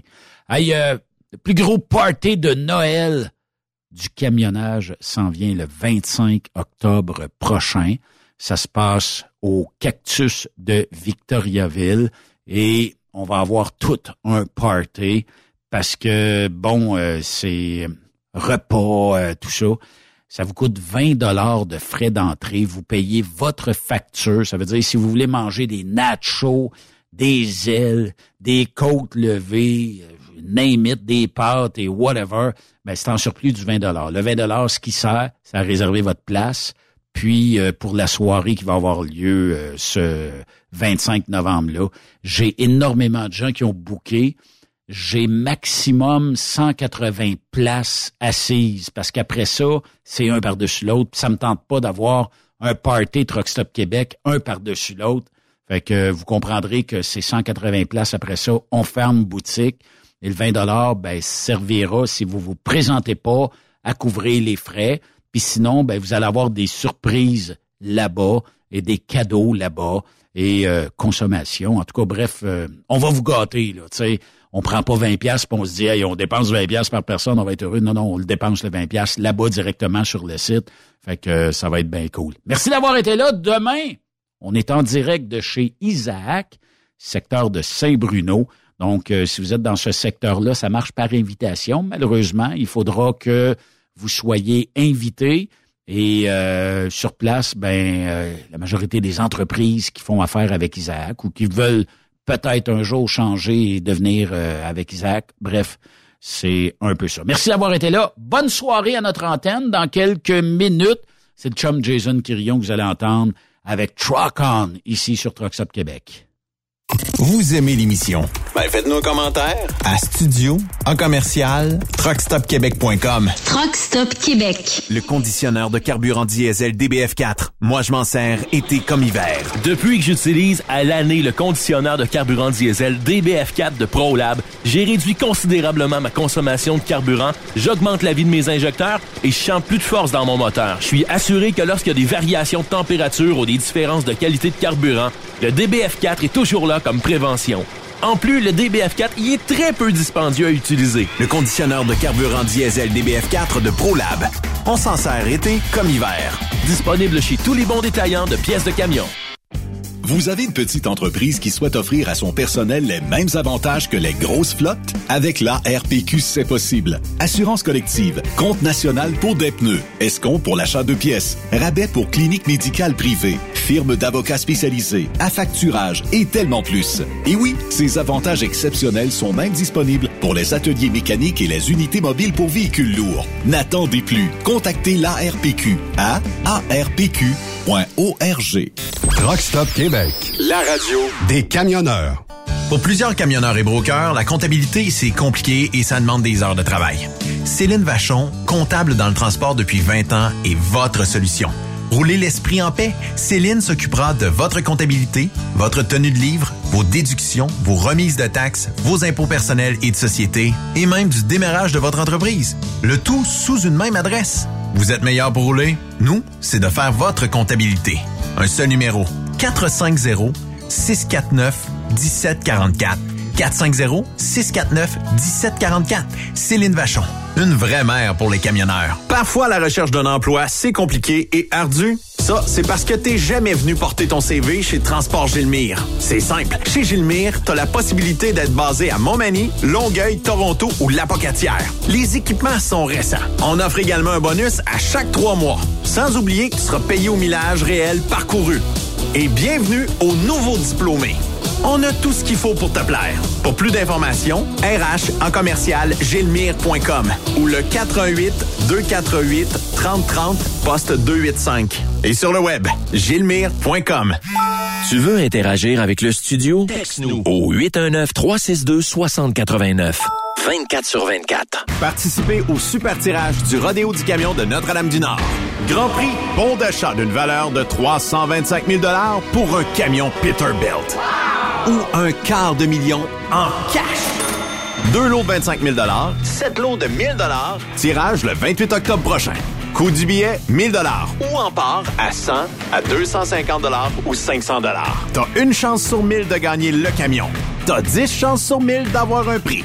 Tu veux un billet? Visite le lrodeo.com, section boutique.